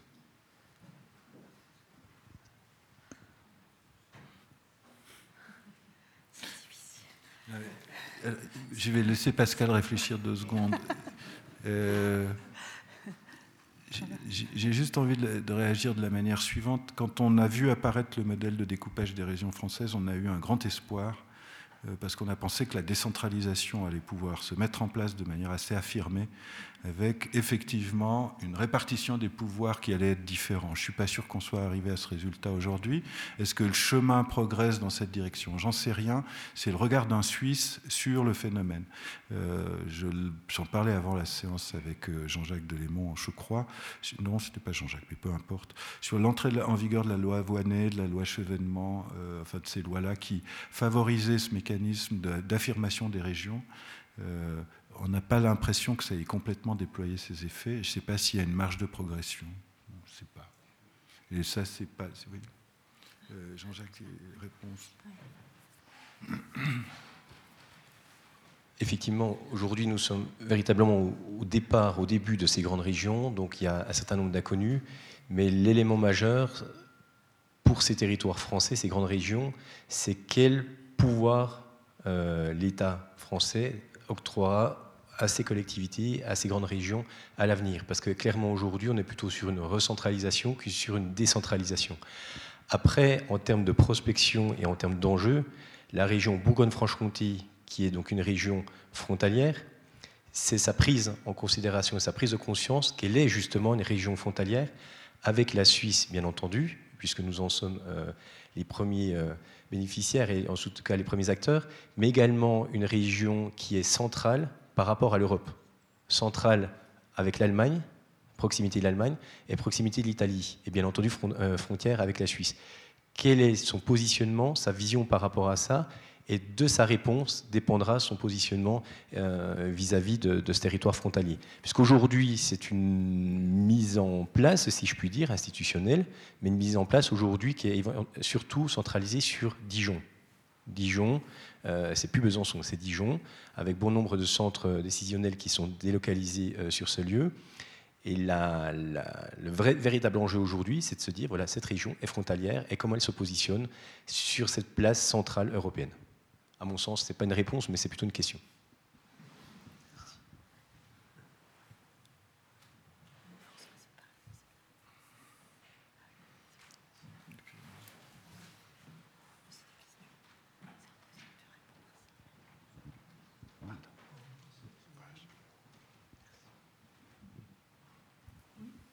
Bonsoir, donc Françoise Bévalo, je suis membre du, Forum transfrontalier, mais je crois que ce soir je vais surtout m'exprimer en tant que citoyenne euh, de Bourgogne-Franche-Comté et, d'une certaine façon représentante de la société civile, puisque je suis les questions euh, transfrontalières et interrégionales au sein du Césaire, qui est une instance donc, de représentation de la société civile qui existe côté français, mais je crois que l'équivalent n'existait pas côté suisse, donc Conseil économique, social et environnemental régional de Bourgogne-Franche-Comté. Et beaucoup des questions qui sont soulevées ce soir sont abordées, et, notamment sur la, finalement la, prise de conscience de la réalité transfrontalière. Euh, moi, j'ai parlé de mon expérience. Quand on est à Paris, quand on parle des aspects transfrontaliers, euh, on nous dit, mais là, on est sur de l'international. Et on répond non, c'est notre quotidien. Et donc Paris ne connaît pas notre quotidien. Euh, quand on est maintenant en Bourgogne-Franche-Comté et qu'on est effectivement plus sur Dijon, on voit la proximité de la Suisse comme une formidable chance d'ouverture sur la Suisse. On n'y voit pas grand-chose d'autre. Et je me rends compte, nous avons essayé à différentes reprises, et notamment dans un texte récent que nous avons produit, euh, et nous avons eu de nombreuses rencontres, d'alerter peut-être, ou, d'essayer de faire prendre conscience peut-être des évolutions et des risques peut-être que vous essayez de décrire ce soir. Donc moi, la question que je souhaiterais poser, c'est comment la société civile de part et d'autre se mobilise. Je pense que le, pari est peut-être là aujourd'hui. Euh, effectivement, c'était le Dorado. Lorsqu'on interroge peut-être nos responsables régionaux, ils considèrent plutôt la zone frontière comme une zone d'Eldorado et n'en mesurent pas la fragilité. Et je dois dire que dans les propos qui ont été tenus ce soir, on, constate qu'on partage les mêmes fragilités. On partage les mêmes fragilités. Euh, donc, euh, et, j'ai le sentiment également que euh, en ce moment, on est en train de multiplier les frontières d'une certaine façon. Il y a une frontière entre deux pays, une frontière entre les territoires, une frontière entre la métropole entre les métropoles et le, reste de nos territoires, une frontière entre le social et l'économique, une frontière entre les, travailleurs frontaliers et les autres travailleurs de notre côté. Je est en train, le pari est bien de, se dire ce soir, me semble-t-il, comment, à travers une coopération transfrontalière, est-on capable justement de, dépasser les frontières? Et, qui doit lancer le message? Et, justement, quelle responsabilité a-t-on en tant que citoyen dans cette, dans cette aventure?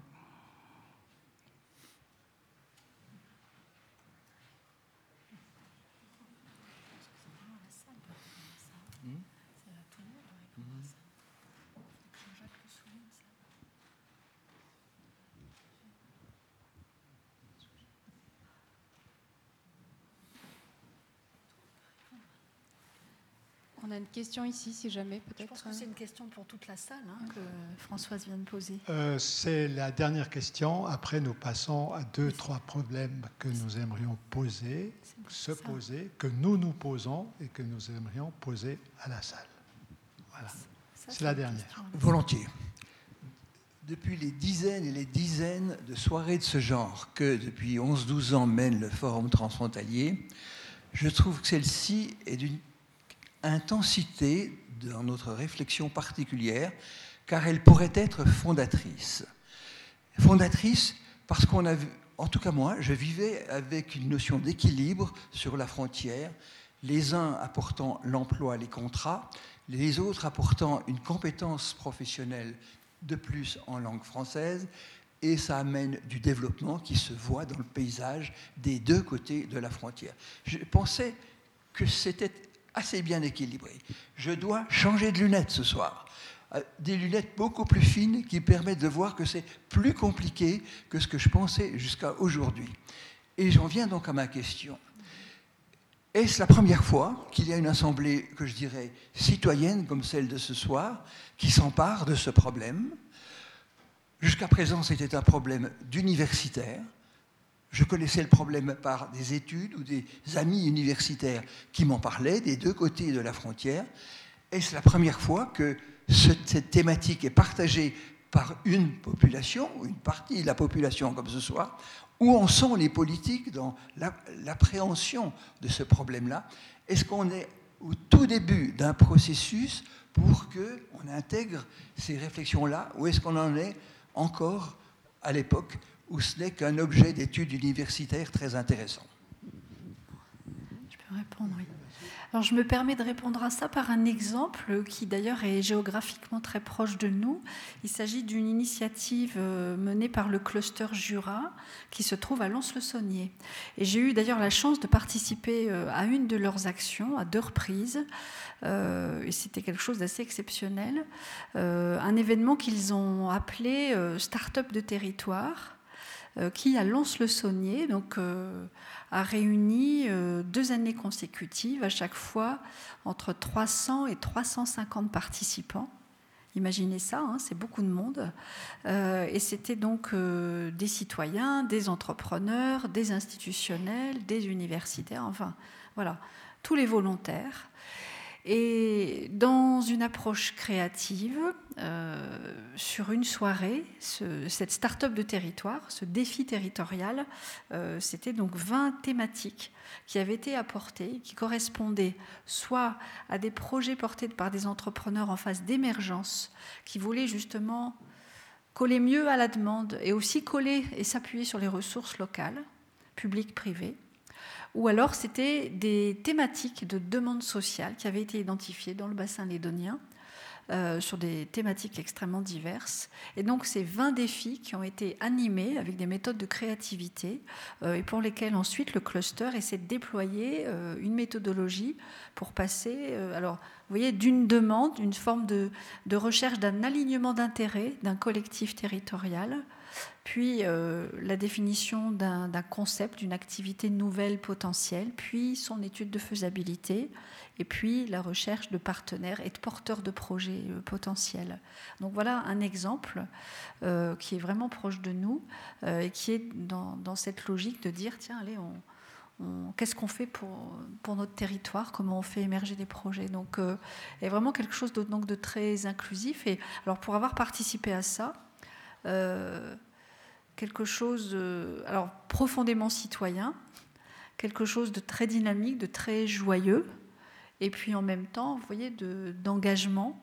Euh, voilà, j'ai été euh, volontaire bénévole pour animer euh, certains un défi créatif à chaque fois, et quand même cette force, cette matière grise qui était présente et cette énergie, c'était assez impressionnant. Peut-être un complément, juste. Alors justement, donc aujourd'hui, alors euh, ils avancent sur un certain nombre de projets. Donc il y a eu des créations d'entreprises, il y a eu donc des créations d'activités et d'emplois associés donc à ces projets qui ont émergé, qui sont partis vraiment d'une feuille blanche et des citoyens qui étaient présents. Euh, je, vous donne un exemple d'activité. Euh, c'est par exemple l'organisation d'un circuit de collecte des bouteilles de vin du Jura euh, qui a permis, de, avec la complicité d'un certain nombre notamment de lieux de distribution euh, dans le bassin lédonien, d'organiser donc cette, euh, cette, collecte, puis de nettoyer les bouteilles pour les revendre aux producteurs. Donc ça supposait un partenariat avec les producteurs viticoles de cette région, et ça a donc généré des emplois. Et c'est quelque chose qui fonctionne aussi parce que justement il y a eu un effort de communication soutenu par les collectivités locales euh, et donc notamment la ville de Lons, mais pas que, euh, autour donc de, ce, type de projet. Alors aujourd'hui, euh, ils ont une sorte de pipeline avec une vingtaine de projets. Et ce qui est intéressant, donc ils travaillent vraiment, ils réfléchissent et ils essaient d'avancer chaque année sur la méthodologie. c'est vrai qu'il y a un goulot d'étranglement, c'est de trouver les porteurs de projets, l'engagement entrepreneurial, donc le porteur qui porte euh, une action. Euh, et même s'il y a des soutiens financiers, des partenaires possibles, et une demande exprimée et une étude de faisabilité réalisée, c'est vrai que cet engagement entrepreneurial, ça reste quand même encore un, point, de, blocage possible.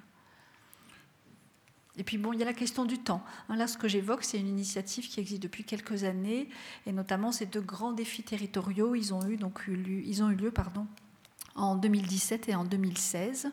Donc c'est vrai qu'il y a aussi une temporalité de ces projets. On n'a pas des résultats tout de suite. Hein,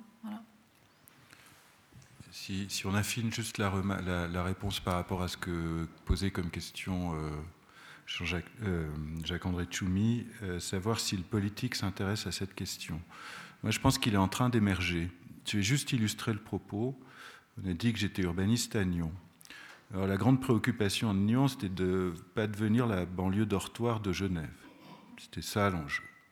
Enjeu numéro un. Donc qu'est-ce qu'il faut faire pour ne pas être la banlieue dortoir Il faut créer de l'emploi. Aujourd'hui, on a 16 000 emplois pour 23 000 habitants à peu près. Donc euh, le succès est là. Et pourtant, ça va pas toujours très bien. Ça veut dire que on a beaucoup de gens qui viennent travailler à Nyon, il y a beaucoup de gens qui quittent Nyon, donc on n'a pas une économie qui, puisse valoriser le revenu. On a bien un PIB qui est monté, on est bien un peu moins une banlieue dortoir de Genève, et pourtant ça ne fonctionne pas. parfaitement bien. C'est pas, pas mal, hein, on ne va pas faire des comparaisons qui ne sont pas pertinentes. Je veux dire, on a une économie florissante et on a une vie qui est tout à fait euh, agréable à, à Nyon. Donc la préoccupation commence à sortir en se disant est-ce que l'approche politique que par la production, euh, par l'économie productive, suffit à gérer une ville? Est-ce que j'ai les bons habitants qui arrivent, c'est-à-dire ceux qui créent de la consommation sur place ou pas? Alors on entre dans des mécanismes qui, même avec à la droite, trouvent un accord, qui sont du filtrage quelque part, euh, qui vient, qui vient pas, euh, en termes d'entreprise, mais en termes d'habitants aussi. Il n'y a pas d'exclusion, rassurez-vous. On crée des appartements qui ont une caractéristique donnée qui fait qu'elle correspond moins bien à un type de population qu'à un autre. On favorise un type de commerce qui est plus favorable à une population qu'à une autre. Donc on est vraiment sur des approches territoriales larges. Donc j'ai le sentiment que la question de l'approche euh, développée par Davesi présente un intérêt, mais il est tout neuf. Il y a une brochure du SECO qui vient de sortir qui traite de l'économie comportementale. Je ne suis pas au bout de la lecture, mais j'ai l'impression qu'il se rapproche aussi un peu de cette question, de savoir comment est-ce qu'on fait pour intégrer politiquement ces aspects qui sont plus dans la création du PIB, mais dans la création euh, de mécanismes de, de, captation du revenu. Voilà, en gros, euh, ce que je pourrais pouvoir dire en quelques secondes. C'était le projet qu'on voulait présenter ce soir, mais sous l'angle théorique. La théorie, c'est bien, ça s'adresse à des personnes. Ces personnes font l'objet de sollicitations ici et là. Euh, en tant que mouvement citoyen, qu'est-ce que c'est qu'un mouvement citoyen? Je banal ce que je vais dire, enfin, quand même peut-être le répéter, c'est exprimer ses aspirations dans une démarche participative, de bas en haut, la population prise en, compte. Donc ce n'est pas qu'on rejette l'institutionnel, qu'on rejette les cadres généraux, mais ce qui nous intéresse pour l'heure, puisqu'on est en somme dans un chantier. Hein. On essaye de mettre en place certains, certaines briques d'une construction qu'on essayera de, faire avec les citoyens que vous êtes. C'est pour ça qu'on vous souhaite dans cette dernière, dans cette dernière partie vous soumettre une ou deux questions, euh, un peu bateau, mais euh, nous serions très heureux que vous y apportiez votre propre sentiment, vos propres sentiments, votre propre position. On vous a dit donc que le changement d'angle, c'est un changement d'angle, euh, euh, pour répondre en partie à, ta, question, euh, Walter, c'est ce changement d'angle que d'ailleurs Bernard vient de terminer là-dessus. c'est deux conceptions de considérer un territoire. Un territoire qu'on peut considérer comme un facteur de création de richesse. C'est celle qui a toujours été utilisée. On cherche de l'emploi, on va chercher de l'emploi, on cherche des entreprises, etc. C'est un angle. Ce que propose Davzi et puis euh, d'autres, aujourd'hui, il y a plusieurs études qui sont faites là-dessus, c'est considérer le territoire comme un cadre de vie, ce qui n'est pas du tout la même chose, où l'enjeu de développement dépend de la, de la population résidente. C'est la population résidente elle-même qui habite, les habitants, qui définissent qui définit, euh, en somme, euh, euh, son organisation, indépendamment d'une quelconque capacité exportatrice. Il n'y a plus cet élément de PIB exportateur. Ça ne veut pas dire que l'un exclut l'autre, parce que l'économie dite résidentielle ne pourrait pas exister sans l'économie productive. Ce sont des complémentarités, des équilibres qui devraient se réaliser. J'en viens à la première question. De votre point de vue individuel, comme vous vivez dans, une commune, dans une collectivité, euh, qu'est-ce qui a de la valeur pour votre territoire, pour notre territoire C'est la question qu'on s'est posée. Qu'est-ce qu'il y a comme valeur? On est dans un territoire, on y est. Quelle est la valeur qu'on lui donne? Qu'est-ce qu'on souhaite pour ce territoire? Ça, c'est une première question que nous souhaiterions mettre en discussion de façon très libre, euh, comme citoyen d'une région, d'une collectivité. Alors là, j'ouvre la discussion, ou plutôt les observations qui peuvent être faites.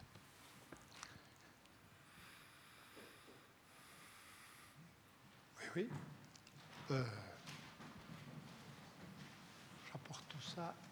Je vous donne après d'abord, madame. Bonsoir. Euh, je m'appelle Florence Stoffer, je travaille pour les transports publics neuchâtelois depuis une année. J'ai grandi sur le canton, j'ai étudié à l'extérieur et je suis revenue. Euh, j'ai étudié à Genève notamment où s'appelait Florence Stoffer, c'est pas quelque chose de très positif. Donc mon nom de famille était très mal reçu quand je me présentais à Genève. Euh, si vous ricanez, c'est probablement que vous savez pourquoi. Donc, mon nom de famille est associé à Eric Stoffer, qui est quelqu'un qui politiquement est exposé au MCG. Euh, cet exemple veut juste illustrer une situation qui pour moi est cruciale à Neuchâtel. C'est qu'à Neuchâtel, le fait d'être français, c'est pas grave. Il n'y a pas ce rapport conflictuel très fort que j'ai ressenti à Genève. En tout cas, moi qui ai grandi ici, je ne le ressens pas aussi fort que je l'ai ressenti à Genève. On n'a pas la barrière de la langue, l'allemand et le français qu'on peut rencontrer à Bâle. Et donc pour moi, le rapport positif que j'entretiens avec mes voisins français, c'est une force en fait de la frontière franco-suisse sur le canton de Neuchâtel. C'est ma première remarque. Ma deuxième remarque, c'est qu'une des forces du canton et de la région, selon moi, au sens large, c'est que on n'est pas une, une, région saturée comme l'arc lémanique, mettons, où là les questions de gestion du romanisme, de gestion du territoire sont terrifiantes. Le canton de Fribourg aussi, non, mais le canton de Fribourg aussi maintenant a des grosses questions d'aménagement du territoire qui ne correspondent pas aux volontés fédérales. À Neuchâtel, on n'est pas là, on a même perdu un siège euh, au Parlement. Donc, en termes d'espace, euh, d'espace vert, de qualité de vie, la ville de Neuchâtel, la ville de Chaux-de-Fonds, la ville du Locle sont des villes qui, pour moi, sont encore euh, saines et respirantes Et ça, c'est quelque chose qui, pour les gens de ma génération, je pense, je ne veux pas généraliser, mais les gens de ma génération, euh, on recherche. C'est quelque chose qui nous intéresse beaucoup. Habiter dans un euh, studio à Genève et payer 1500 francs, c'est gentil, mais j'ai autre chose à faire de mes journées. Donc, ce sentiment, il est aussi partagé par des gens qui travaillent dans les entreprises de microtechnique du littoral où j'ai grandi, où en fait, pour attirer les cadres et les futurs ingénieurs en microtechnique, au final, le revenu est important, mais ce qui les intéresse beaucoup, c'est de savoir qu'est-ce que l'entreprise fait pour sauver la planète. Est-ce qu'on peut trier les déchets? Est-ce qu'on peut se déplacer à vélo? Est-ce qu'on peut bénéficier d'un amendement pour les transports publics? Et ces questions-là, c'est des questions très importantes pour la génération d'ingénieurs qui ne sont pas forcément suisses, mais qui sont très qualifiés et qui, ont, qui apportent avec eux un potentiel d'innovation qui, je pense, doit nous rendre attentifs. Euh, il faut essayer de, répondre à ces besoins-là, j'imagine. Qu'il faut pouvoir leur dire, ben, effectivement, à la chaux de fond, il y a encore un marché, il y a quoi Il y a six boucheries a priori. Euh, il y a des parcs. En hiver, on peut aller faire du ski de fond, c'est à 5 minutes à pied. En été, vous faites des randos, c'est superbe. Et là, il y a une vraie plus-value d'attirer une population résidentielle différente de celle qu'on connaît aujourd'hui. Ça, c'est mon avis. Euh, deuxième point de vue, je pense que sur la région frontalière, il faut assumer la mobilité. En fait, on n'en a pas beaucoup parlé, mais pour moi, c'est quelque chose d'extrêmement positif. Je ne dis pas ça parce que je travaille pour les transports publics neuchâtelois. Mais je dis ça parce que la ligne qui relie Morteau à La Chaux-de-Fonds, elle est régulièrement en panne, elle fonctionne au diesel, elle a une vocation touristique et elle ne correspond pas aux horaires des usines d'entreprises des secteurs de Chaux-de-Fonds et du Locle. Donc là, je pense quelque chose de positif à faire et je presse pour ma paroisse. Euh, la mobilité, elle irait dans les deux sens, au sens que si on assume que les Suisses vont faire leurs courses en France, on répond à la question de la redistribution des revenus avec une partie des revenus sur, Suisse qui serait dépensée, consommée en France, et là dans une région voisine, parce qu'on ne va pas aller jusqu'à Paris pour acheter ses courses à Carrefour, même s'ils ferment quelques Carrefour. Donc assumer la mobilité, euh, réfléchir en termes résidentiels à attirer des résidents peut-être qualifiés différemment, même s'ils viennent de loin, même s'ils parlent anglais, même si euh, tout ce qui les intéresse, c'est de pouvoir être à vélo sans se faire écraser sur le pod réfléchir à tout ça. Et puis, dans un troisième temps, je pense que je suis très impressionnée de voir comment euh, l'histoire euh, horlogère de la région est très mal valorisée. J'ai donné un exemple, j'espère que je blâme personne. Au musée international de l'horlogerie à La Chaux-de-Fonds, vous pouvez acheter une montre. Je suis vraiment désolée d'en parler parce que je trouve ça vraiment terrible, mais euh, ma grand-maman a reçu une montre cette, du musée donc à la boutique du musée, vous achetez une montre sur laquelle c'est écrit, suspense, euh, que les mouvements ont été fabriqués au Japon. Ce qui est un comble, selon moi. Hein. Euh, donc vous achetez actuellement au musée international de l'horlogerie à la Chaux-de-Fonds une montre dont le mouvement a été fabriqué au Japon. Je veux bien que pour des raisons économiques, il faut proposer un produit qui n'est pas cher. Néanmoins, en termes d'image, je pense que là, on a un potentiel de progression qui est phénoménal. Si vous avez déjà croisé des touristes japonais perdus à la gare de La Chaux-de-Fonds quand il pleut, je vous promets qu'il n'y a pas grand monde pour les aider, mais ils nous font beaucoup de peine. Mais ils viennent quand même. Donc là, je pense qu'il y a un potentiel d'exploitation du patrimoine qui dépend pas seulement de l'UNESCO, mais qui dépend aussi de juste la valorisation de ce qui existe, ce qui est magnifique. Euh, et puis enfin, une dernière chose, ça c'est un petit peu mon coup de cœur de La Chaux-de-Fonds, il y a une diversité culturelle à La Chaux-de-Fonds qui, je pense, est très saine. Si vous discutez avec des gens qui travaillent, je sais pas, à Google, ou si vous lisez Le Temps qui est à San Francisco pendant la semaine actuelle, ils vont vous dire que la créativité est cruciale et je pense que la diversité culturelle qu'on observe à la Chaux-de-Fonds, à travers des communautés qui sont très hum, variées, là, il y a un vrai potentiel de créativité et d'innovation artistique, on dira, qui, je pense, va se déployer sur le long terme. Je le découvre encore, donc je n'ai pas encore tout compris, mais j'ai vraiment l'impression d'avoir pu voyager en restant à la chaux de fond plus qu'en étant parti au Maroc ou au Vietnam. Donc là, je pense qu'il y a un potentiel sur le long terme au niveau de la créativité qui, j'espère, sera euh, exploité. Et puis aussi, cette diversité culturelle, selon moi, euh, elle favorise une consommation sur place parce que euh, ben, si vous remontez le pod de temps en temps, vous verrez qu'il y a des boucheries, non, des commerces halal, avec des produits qui sont importés mais qui sont achetés sur place. Et du coup, ça, c'est des petits salaires aussi de commerce de proximité avec des produits qu'on ne trouve pas sur Amazon Et donc, je pense que là, il y a quelque chose d'aussi favorable. J'ai bon espoir. Je dois vous dire qu'après une année à chaud de fond, je ne sais pas combien de temps je vais y rester si les choses elles restent aussi statiques. Mais euh, je pense qu'il y a plusieurs éléments à creuser euh, sur l'aspect résidentiel et des ingénieurs, sur assumer cette mobilité, même si pour l'instant elle n'est pas tout à fait valorisée, et puis assumer euh, une histoire culturelle, économique, qui pour le moment est un petit peu, on dira, réduite au rapport Berger, ce qui est dommage. Voilà.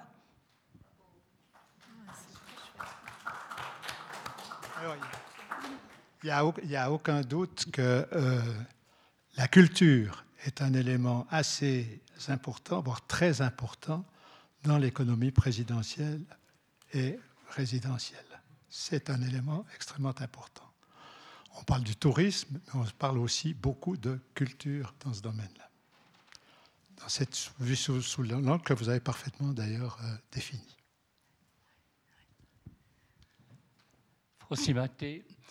J'aimerais revenir sur une déclaration de, Bernard Veufray. Bernard Veufray a parlé de la crise en disant on a gardé le, maintenant autant d'emplois qu'avant la crise. Je rappelle peut-être pour celles et ceux qui n'ont pas vécu cette crise que la ville de La Chaux-de-Fonds a perdu en 10 ans 6 000 emplois, 6 000 habitants. Et l'État 10 en tout cas, en tout cas 10 000, 15 000 et 10 000. Donc c'est vrai que ça a été très important. Mais si la situation a changé, ce qui a surtout changé, c'est que nous n'avons plus ici dans la région, je ne parle pas seulement de la Chaux-de-Fonds, mais le Locle est aussi concerné, nous n'avons plus les pouvoirs de décision économique que nous avions avant. Ils sont où ces pouvoirs économiques? Ils sont à Genève, ils sont à Paris ou ailleurs. Donc, on a été, on est maintenant dans une situation de dépendance économique qui est, incontestable. Donc, nous ne maîtrisons pas ce, de tout ce secteur, euh, raison pour laquelle je pense qu'il y a actuellement dans notre, dans notre région une sorte de sentiment de, ouais, on n'est plus maître chez nous, entre guillemets. Et nous, devons, euh, ce n'est pas seulement une question économique, c'est une question d'état d'esprit. Et je rejoins la, ma, prédécesseur. Il me semble qu'ici, aujourd'hui, euh, mais c'est un sentiment alors très personnel, il me semble que nous devons redonner à cette population une espèce de, vision de futur qu'elle n'a plus. Et je regrette qu'il n'y ait pas un certain nombre de personnalités ici, ce soir, pour discuter de la, euh, politique transfrontalière. Je parle pour les Chaudefonniers, les Loclois et les Neuchâtelois. Je ne parle pas, monsieur le maire de Morteau. Vous avez toute ma sympathie d'être ici. Mais il faut, il faudrait redonner un état d'esprit, une, je dirais une, vigueur euh, à, cette population pour qu'elle puisse envisager l'avenir de façon différente et surtout plus positivement. Et c'est pourquoi je rejoins ma, ma prédécesseur. À titre personnel, je suis persuadé que c'est ce grand mouvement qu'on a, euh, excuse-moi Bernard, dans le littoral lémanique, euh, dans la région de Zurich, euh, même bas, dont on a beaucoup parlé, que d'ici un certain nombre d'années, ce mouvement pourrait s'atténuer assez largement pour des raisons de, j'allais dire, de conflit de, trop grand, de, un grand nombre d'habitants, avec euh, tout ce que ça signifie au niveau des voitures, au niveau de la vie en commun et que dans des régions comme les nôtres, je rejoins là, ce qui a été dit, il y a une capacité, une vigueur possible, mais il faut que ce soit nous qui prenions les choses en main. Excusez-moi de le dire, mais il ne me semble pas qu'aujourd'hui ce soit la situation. Merci, mais euh, je répète, ça, on est dans l'institutionnel. Il nous appartient en tant que mouvement citoyen de susciter. Est-ce que cet angle permet justement de, développer, euh, euh, de développer d'abord de, produire, de développer des richesses à l'intérieur même, justement produites par la région elle-même.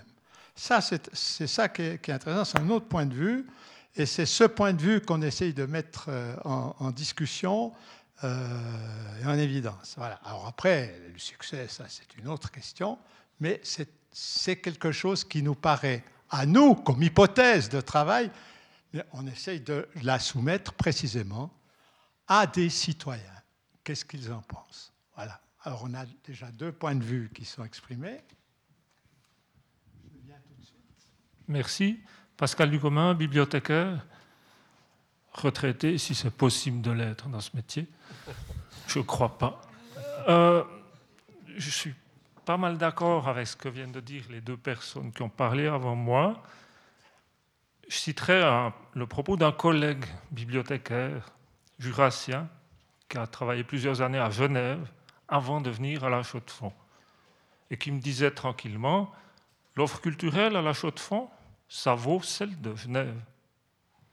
Ce dont à peu près personne ne se doute à la Chaux-de-Fonds, probablement. Ou sans doute à titre personnel, mais ça n'a pas d'effet euh, globaux, je crois. Euh, sur des actions, il y, en a une dont moi j'ai eu l'idée, pour ne pas me vanter, qui n'est pas une action économique, mais qui peut-être, si ça marchait, aurait des effets. Allez savoir. Je ne suis pas sûr, en passant, que c'est forcément sur ce terrain de l'économie qu'il faut tenter quelque chose. Cette ville se dit la métropole horlogère. Elle en a fait une dénomination tout juste pas légale. Je crois que cette dénomination est devenue euh, aussi importante une fois qu'elle avait cessé d'être la métropole horlogère pour être plutôt en réalité un atelier. Un bon atelier, hein. ça, ça ne doit pas se discuter. C'est la métropole horlogère, mais pourquoi ça ne se voit pas? C'est invisible. Et l'idée que moi j'avais émise, de temps en temps, quand j'appartenais au personnel de la ville, enfin une fois par an, on avait une rencontre avec les conseillers communaux et je l'avais balancé cette fois-là. Ça n'a servi à rien. Alors, tant qu'à faire, je la donne ici ce soir. On doit faire voir que c'est une ville d'horlogerie et le local avec. Pour moi, ça signifie ceci. Il faut faire quelque chose qui se voit, donc, et qui exagère il faut placer des horloges publiques dans cette ville. Il faut en mettre au moins 200, pas moins, qu'il soit impossible de ne pas les voir, qu'on soit coincé et forcé de tomber dessus à tous les coins. Il y a une école d'art, sauf erreur, dans cette ville. Mettez les gars de l'école d'art là-dessus. Ils vont inventer combien de cadrans cinglés ou bizarres et qui tourneront, avec des sonneries dans tous les sens. On pourrait être la seule ville du monde où il y ait toutes les heures à la fois. Ce serait pas mal. On pourrait avoir, dans le même sens, une espèce de monument sur la place de la gare, par exemple, parce un peu d'espace par là. Imaginez, une, euh, j'ai vu ça à Saint-Gall, ville textile. À côté de la gare, on peut voir un monument, qui est une, sculpture en bronze, quelque chose de ce genre, qui est un tissu qui rappelle ce que c'est que cette ville là-bas. Il n'y a pas ça ici.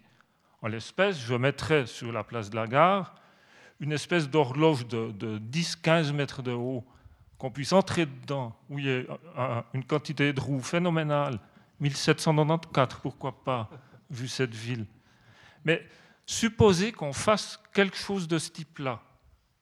Et peut-être qu'une fois que ce serait enclenché, ça ne ressemblerait pas forcément à ce que moi je vois. Mais tant pis. Supposez qu'on fasse quelque chose de ce type-là.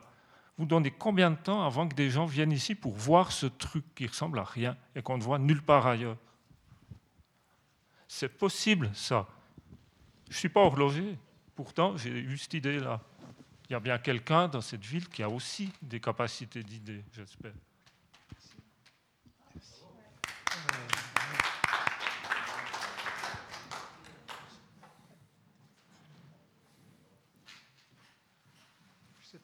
Deux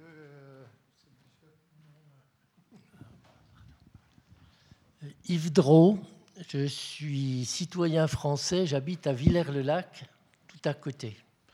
Alors moi, je vous trouve euh, trop pessimiste, beaucoup trop pessimiste. Vous parlez que de perdant-perdant. Et moi, je trouve qu'on devrait parler de gagnant-gagnant et faire beaucoup plus confiance au marché. Parce que je trouve que la situation actuelle n'est pas si mauvaise que cela.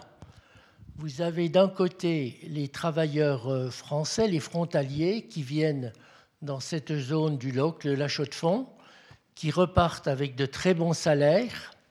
Et d'un autre côté, vous avez les fabricants d'horlogerie de cette région qui sont très heureux de trouver à proximité une main-d'œuvre qualifiée. Et quand je dis qualifiée, c'est parce qu'elle est très bien formée. Nous avons à Morteau un lycée technique qui est le meilleur lycée technique horloger de France et qui, depuis cette année, sur sept ans, on peut aller jusqu'à une licence en horlogerie.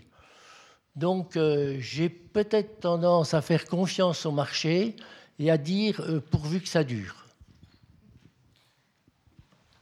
Je ne voulais pas parler, mais je veux quand même juste rajouter un élément. Vous avez totalement raison, monsieur, sur le côté gagnant-gagnant. Mais pour qui et quel territoire? Aujourd'hui, les territoires concernés ne sont pas gagnants, les individus sont gagnants et les entreprises sont gagnantes, et heureusement, qu'on soit d'accord. Mais ils sont, si ce n'est que, euh, on le relevait tout à l'heure, M. le maire l'a dit, c'est compliqué de piloter des villes comme Morteau. Il ne l'a pas dit comme ça, mais c'est ce que j'ai retenu. Euh, il faut développer des projets pour qu'on arrive à transcender la frontière quelque part et que nous soyons, nous, territoires gagnants. La ville de la Chaux-de-Fonds, M. Maté le rappelait, a perdu 10 000 à 15 000 personnes et probablement une dizaine de milliers d'emplois à une période. Et ça a été autant de drames et probablement des gens qui ont dû aller, enfin pas probablement, c'est clair, ils ont dû aller se remettre ailleurs. Et on n'a pas récupéré ça. C'est-à-dire ce qui faisait le gagnant-gagnant local avant l'a plus. Et pourquoi? Mais vous avez raison, les individus, on l'a dit, du côté français ont gagné, les entreprises du côté suisse sont remontées. Monsieur Maté rappelait aussi que le capital, comme on le disait, lui, il est placé et il est réexporté sans profit pour la région. C'est ça la réalité. Des grands groupes comme les deux groupes français, LVMH et le groupe euh, Pinot, euh, Kering, qui sont des entreprises euh, françaises qui sont venues acheter des entreprises suisses. Vous savez bien que le groupe LVMH a racheté Zenith, a racheté Ebel, a racheté d'autres maisons, Tagueyer, et que l'autre groupe a racheté Bulgarie, a racheté, qu'est-ce qu'ils ont racheté? Enfin, plusieurs maisons suisses, et qu'évidemment que ces groupes français doivent rapatrier leurs bénéfices en France. Ça, je suis tout à fait d'accord avec vous.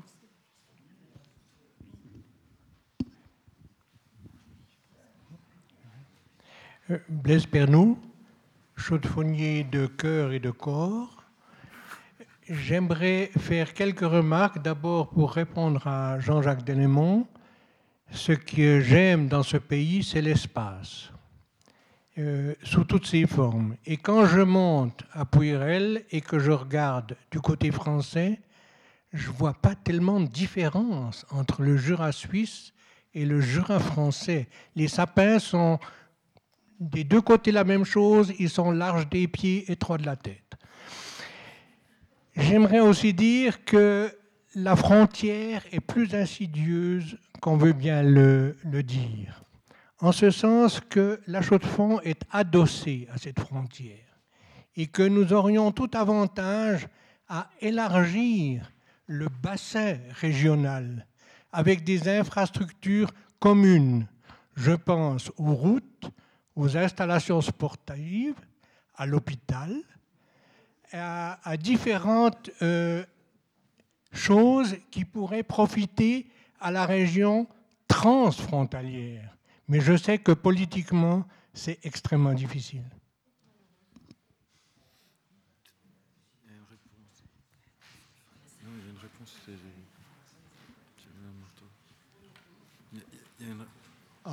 Encore qu'au point de vue transfrontalier, ça existe les hôpitaux. Pas? L'hôpital du Jura de l'autre côté, euh, il existe un hôpital. Euh, sur la France qui, est où il y a des accords. Bon, euh, oui.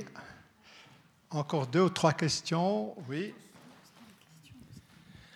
Alors non pas une question, mais une remarque par rapport à ce que vous venez de dire. Euh, j'abonde totalement dans, votre sens et ça me fait grandement plaisir de, vous entendre. Parce que quand on regarde, quand on a ce regard transfrontalier d'un point de vue des institutions, d'un point de vue des politiques, d'un point de vue des organisations, effectivement, la, frontière existe. Mais dans l'usage quotidien des populations transfrontalières, la frontière, elle existe beaucoup moins, elle est totalement poreuse. Vous l'avez évoqué dans nombre de cas, les gens vont de part et d'autre de la frontière par rapport au paysage, pour des raisons économiques, on ne va pas revenir dessus effectivement, mais pour des questions aussi euh, de promenade, de, euh, loisirs, pour des questions de, visite, pour des questions de tourisme aussi au sein de nos, de territoires. Et nous avons un territoire qui est fondamentalement commun. Et je peux vous assurer que je suis élu euh, de, de, Morteau, j'ai la double nationalité, je suis franco-suisse, mais euh, je me considère, alors bien entendu, franchement chez moi à, Morteau, mais quand je viens au Locle ou en Suisse, j'ai pas l'impression d'être dans un pays étranger. Euh, pour moi, c'est dans la continuité d'un bassin de vie. Euh, j'ai beaucoup plus de similitudes avec un Loclois ou un Chaudefonnier, avec un Villerier, avec Monsieur Drault ou avec des Mortuaciens qu'avec des Parisiens. et je ne suis pas anti-parisien, je tiens à spécifier, mais pour parler effectivement de bassin de vie et de, et de plaisir de, travailler ensemble. Et je peux vous dire que vous fréquentez les restaurants euh, sur le Val de Morteau ou euh, dans les hautes montagnes châtelloises. Je crois que nous sommes tous des épicuriens et nous avons grand plaisir à, partager une bonne table. Et ça, ça fait partie de nos, valeurs communes. Et je crois qu'aujourd'hui, en termes de, territoire, il y a un projet qui est fabuleux qui s'appelle le, euh, le, PNR, le Parc naturel régional franco-suisse, et qui est une ambition franco-suisse et qui traduit ce que vous avez évoqué, monsieur. Et derrière, c'est que si on veut un territoire qui se construise, euh, vous l'avez dit depuis tout à l'heure, des initiatives citoyennes, le citoyen au cœur du, projet euh, permettra d'aller beaucoup plus loin que si nous attendons uniquement sur les institutions, parce que effectivement, ce sont deux pays aujourd'hui au niveau institutionnel, ça va être compliqué. Par contre, si les citoyens s'emparent de la thématique, il facilitera grandement euh, les projets et puis cette ambition. J'en témoigne un, projet qui a été lancé il y a, quelques années par Bernard Hinderwilde, qui est ici avec le chemin des, rencontres. Il est venu euh, en, France pour essayer de fédérer des, personnes, des amis de l'autre côté de la frontière. Le projet a eu un facteur accélérateur rapide, mais parce que ce sont des citoyens qui se sont euh, accaparés du, projet. Et ça, c'est fondamental pour un avenir. Et ça cassera aussi sur les différences que vous avez évoquées tout à l'heure, euh, sur le travailleur frontalier, comment il est perçu en Suisse, comment il est perçu aussi en France par rapport aux travailleurs français versus euh, le, travailleur frontalier. C'est important que les populations communiquent davantage et, permettent en tout cas une meilleure communion entre elles de façon à ce qu'on puisse travailler effectivement sur des projets d'avenir. Et je vais 100% voilà, dans votre sens et, je suis très content d'avoir entendu ce, témoignage. Et en tout cas, voilà ce que, ce que je pense par rapport à ce que vous avez évoqué. Merci. Oui, Françoise.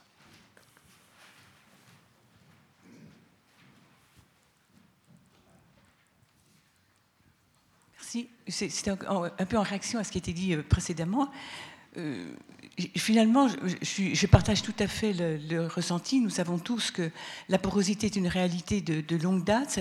Toute notre histoire euh, partagée est extrêmement importante et chaque fois, ce sont vraiment les citoyens peut-être qui sont à l'origine de tous ces projets qui sont développés plus que les institutions. Mais je fais quand même un constat côté français. Euh, des effets finalement, ou des effets un peu en cascade de la, dépendance euh, dans laquelle nous nous trouvons euh, par rapport à la politique, à l'économie suisse, hein, inévitablement. Et, je pense qu'il s'est développé côté français un effet d'aubaine par rapport à une réalité que vous décrivez et que chacun souhaite peut-être maintenir, je me semble-t-il ce soir. Et cet effet d'aubaine est à, une, limite. Hein. Je veux dire, cet effet d'aubaine, côté français, encore une fois, c'est en réalité une fragilité pour euh, le moment. Il me semble qu'on doit travailler et réfléchir autrement. Et, ne pas euh, maintenir une situation telle qu'on la connaît pour le moment, qui pour moi est, en train justement de, créer des frontières là où il n'y en avait pas avant. Et, comment euh, doit-on avancer dans cette coopération transfrontalière Parce que même quand on regarde l'ensemble de la Bourgogne-Franche-Comté, encore une fois, ce qui se passe sur la, zone euh, frontalière ou transfrontalière n'est pas neutre par rapport au développement de notre région. Ça ne peut pas être un territoire qui vit seul. Ce qui se passe là, c'est vraiment une partie prenante. Enfin, ça doit être partie prenante d'une politique de développement de la région Bourgogne-Franche-Comté, mais même au-delà. Et, on a un vrai pari, encore une fois, on a une vraie responsabilité, me semble-t-il, de faire évoluer la nature de notre coopération transfrontalière. Et inévitablement, quelque part, on va retrouver la dimension économique. Parce que je crois qu'il faut que nous prenions conscience, encore une fois, des effets de la situation actuelle, de replacer peut-être dans des évolutions mondiale que, que l'on mesure peut-être pas. Et je pense qu'on a une responsabilité ce soir, non pas peut-être peut-être que le message d'alerte était peut-être un mot excessif, mais au moins de décrire euh, franchement et avec une certaine réalité euh, ce, qui, ce, qui, se passe au quotidien. Et, c'est vrai, encore une fois, pour être préoccupé de, cette situation, je rencontre beaucoup de difficultés à faire d'une part partager cette réalité et cet effet cascade qu'on est en train de constater, tant auprès des décideurs qu'auprès quelquefois des citoyens. Euh, bon, je veux dire, étant franc-comtois, j'ai une part importante de ma famille euh, qui travaille en Suisse, et en gros, on nous dit qu'on est des petits joueurs quand on reste travailler en France. Je veux dire, qu'on vit des réalités en tant que citoyen français, et je crois qu'on est encore une fois en train d'aggraver les frontières entre nous, pour plein de réalités de la part et d'autre de, la frontière. Et, me semble-t-il ce soir, et je, reviendrai peut-être sur ce qui a été dit tout à l'heure, je voudrais vraiment dire que ce soir, nous devons veiller à ce que les sociétés civiles de part et d'autre réfléchissent ensemble sur ce que doit représenter la coopération transfrontalière aujourd'hui.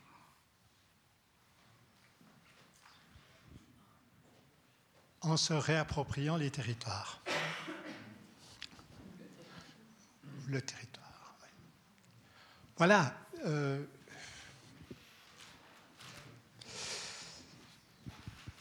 je tiens à vous remercier beaucoup. C'était une séance un peu particulière, sa forme d'organisation.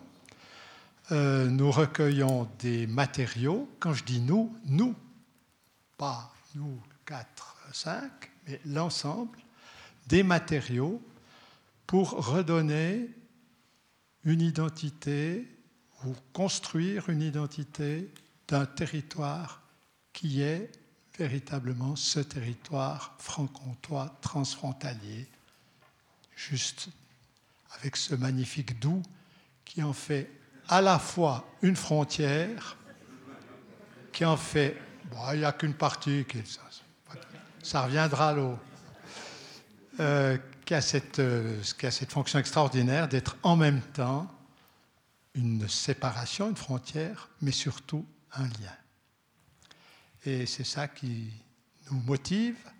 Et euh, au nom en tout cas du Forum transfrontalier, je tiens à vous remercier de votre active participation. Et nous poursuivons, nous mettrons, euh, nous essayerons de mettre en musique les différents témoignages qui ont été euh, prononcés ce soir au cours de séances ultérieures. Merci beaucoup de votre participation, avec des excuses sur quelque chose qui paraissait ou qui était sûrement pour vous un peu décousu, euh, pas ci, pas ça. Mais c'est pour nous euh, extrêmement important d'aller au cœur des, des, citoyens, chez les citoyens. C'est pour ça que je me suis permis, monsieur le maire, de plutôt éliminer l'aspect euh, purement institutionnel. Parce que c'est les citoyens, c'est un changement. L'économie présentielle ou euh, cette économie nouvelle, cet autre point de vue, c'est tout à fait important comme angle. Et c'est un problème, je suis désolé de le répéter, économique.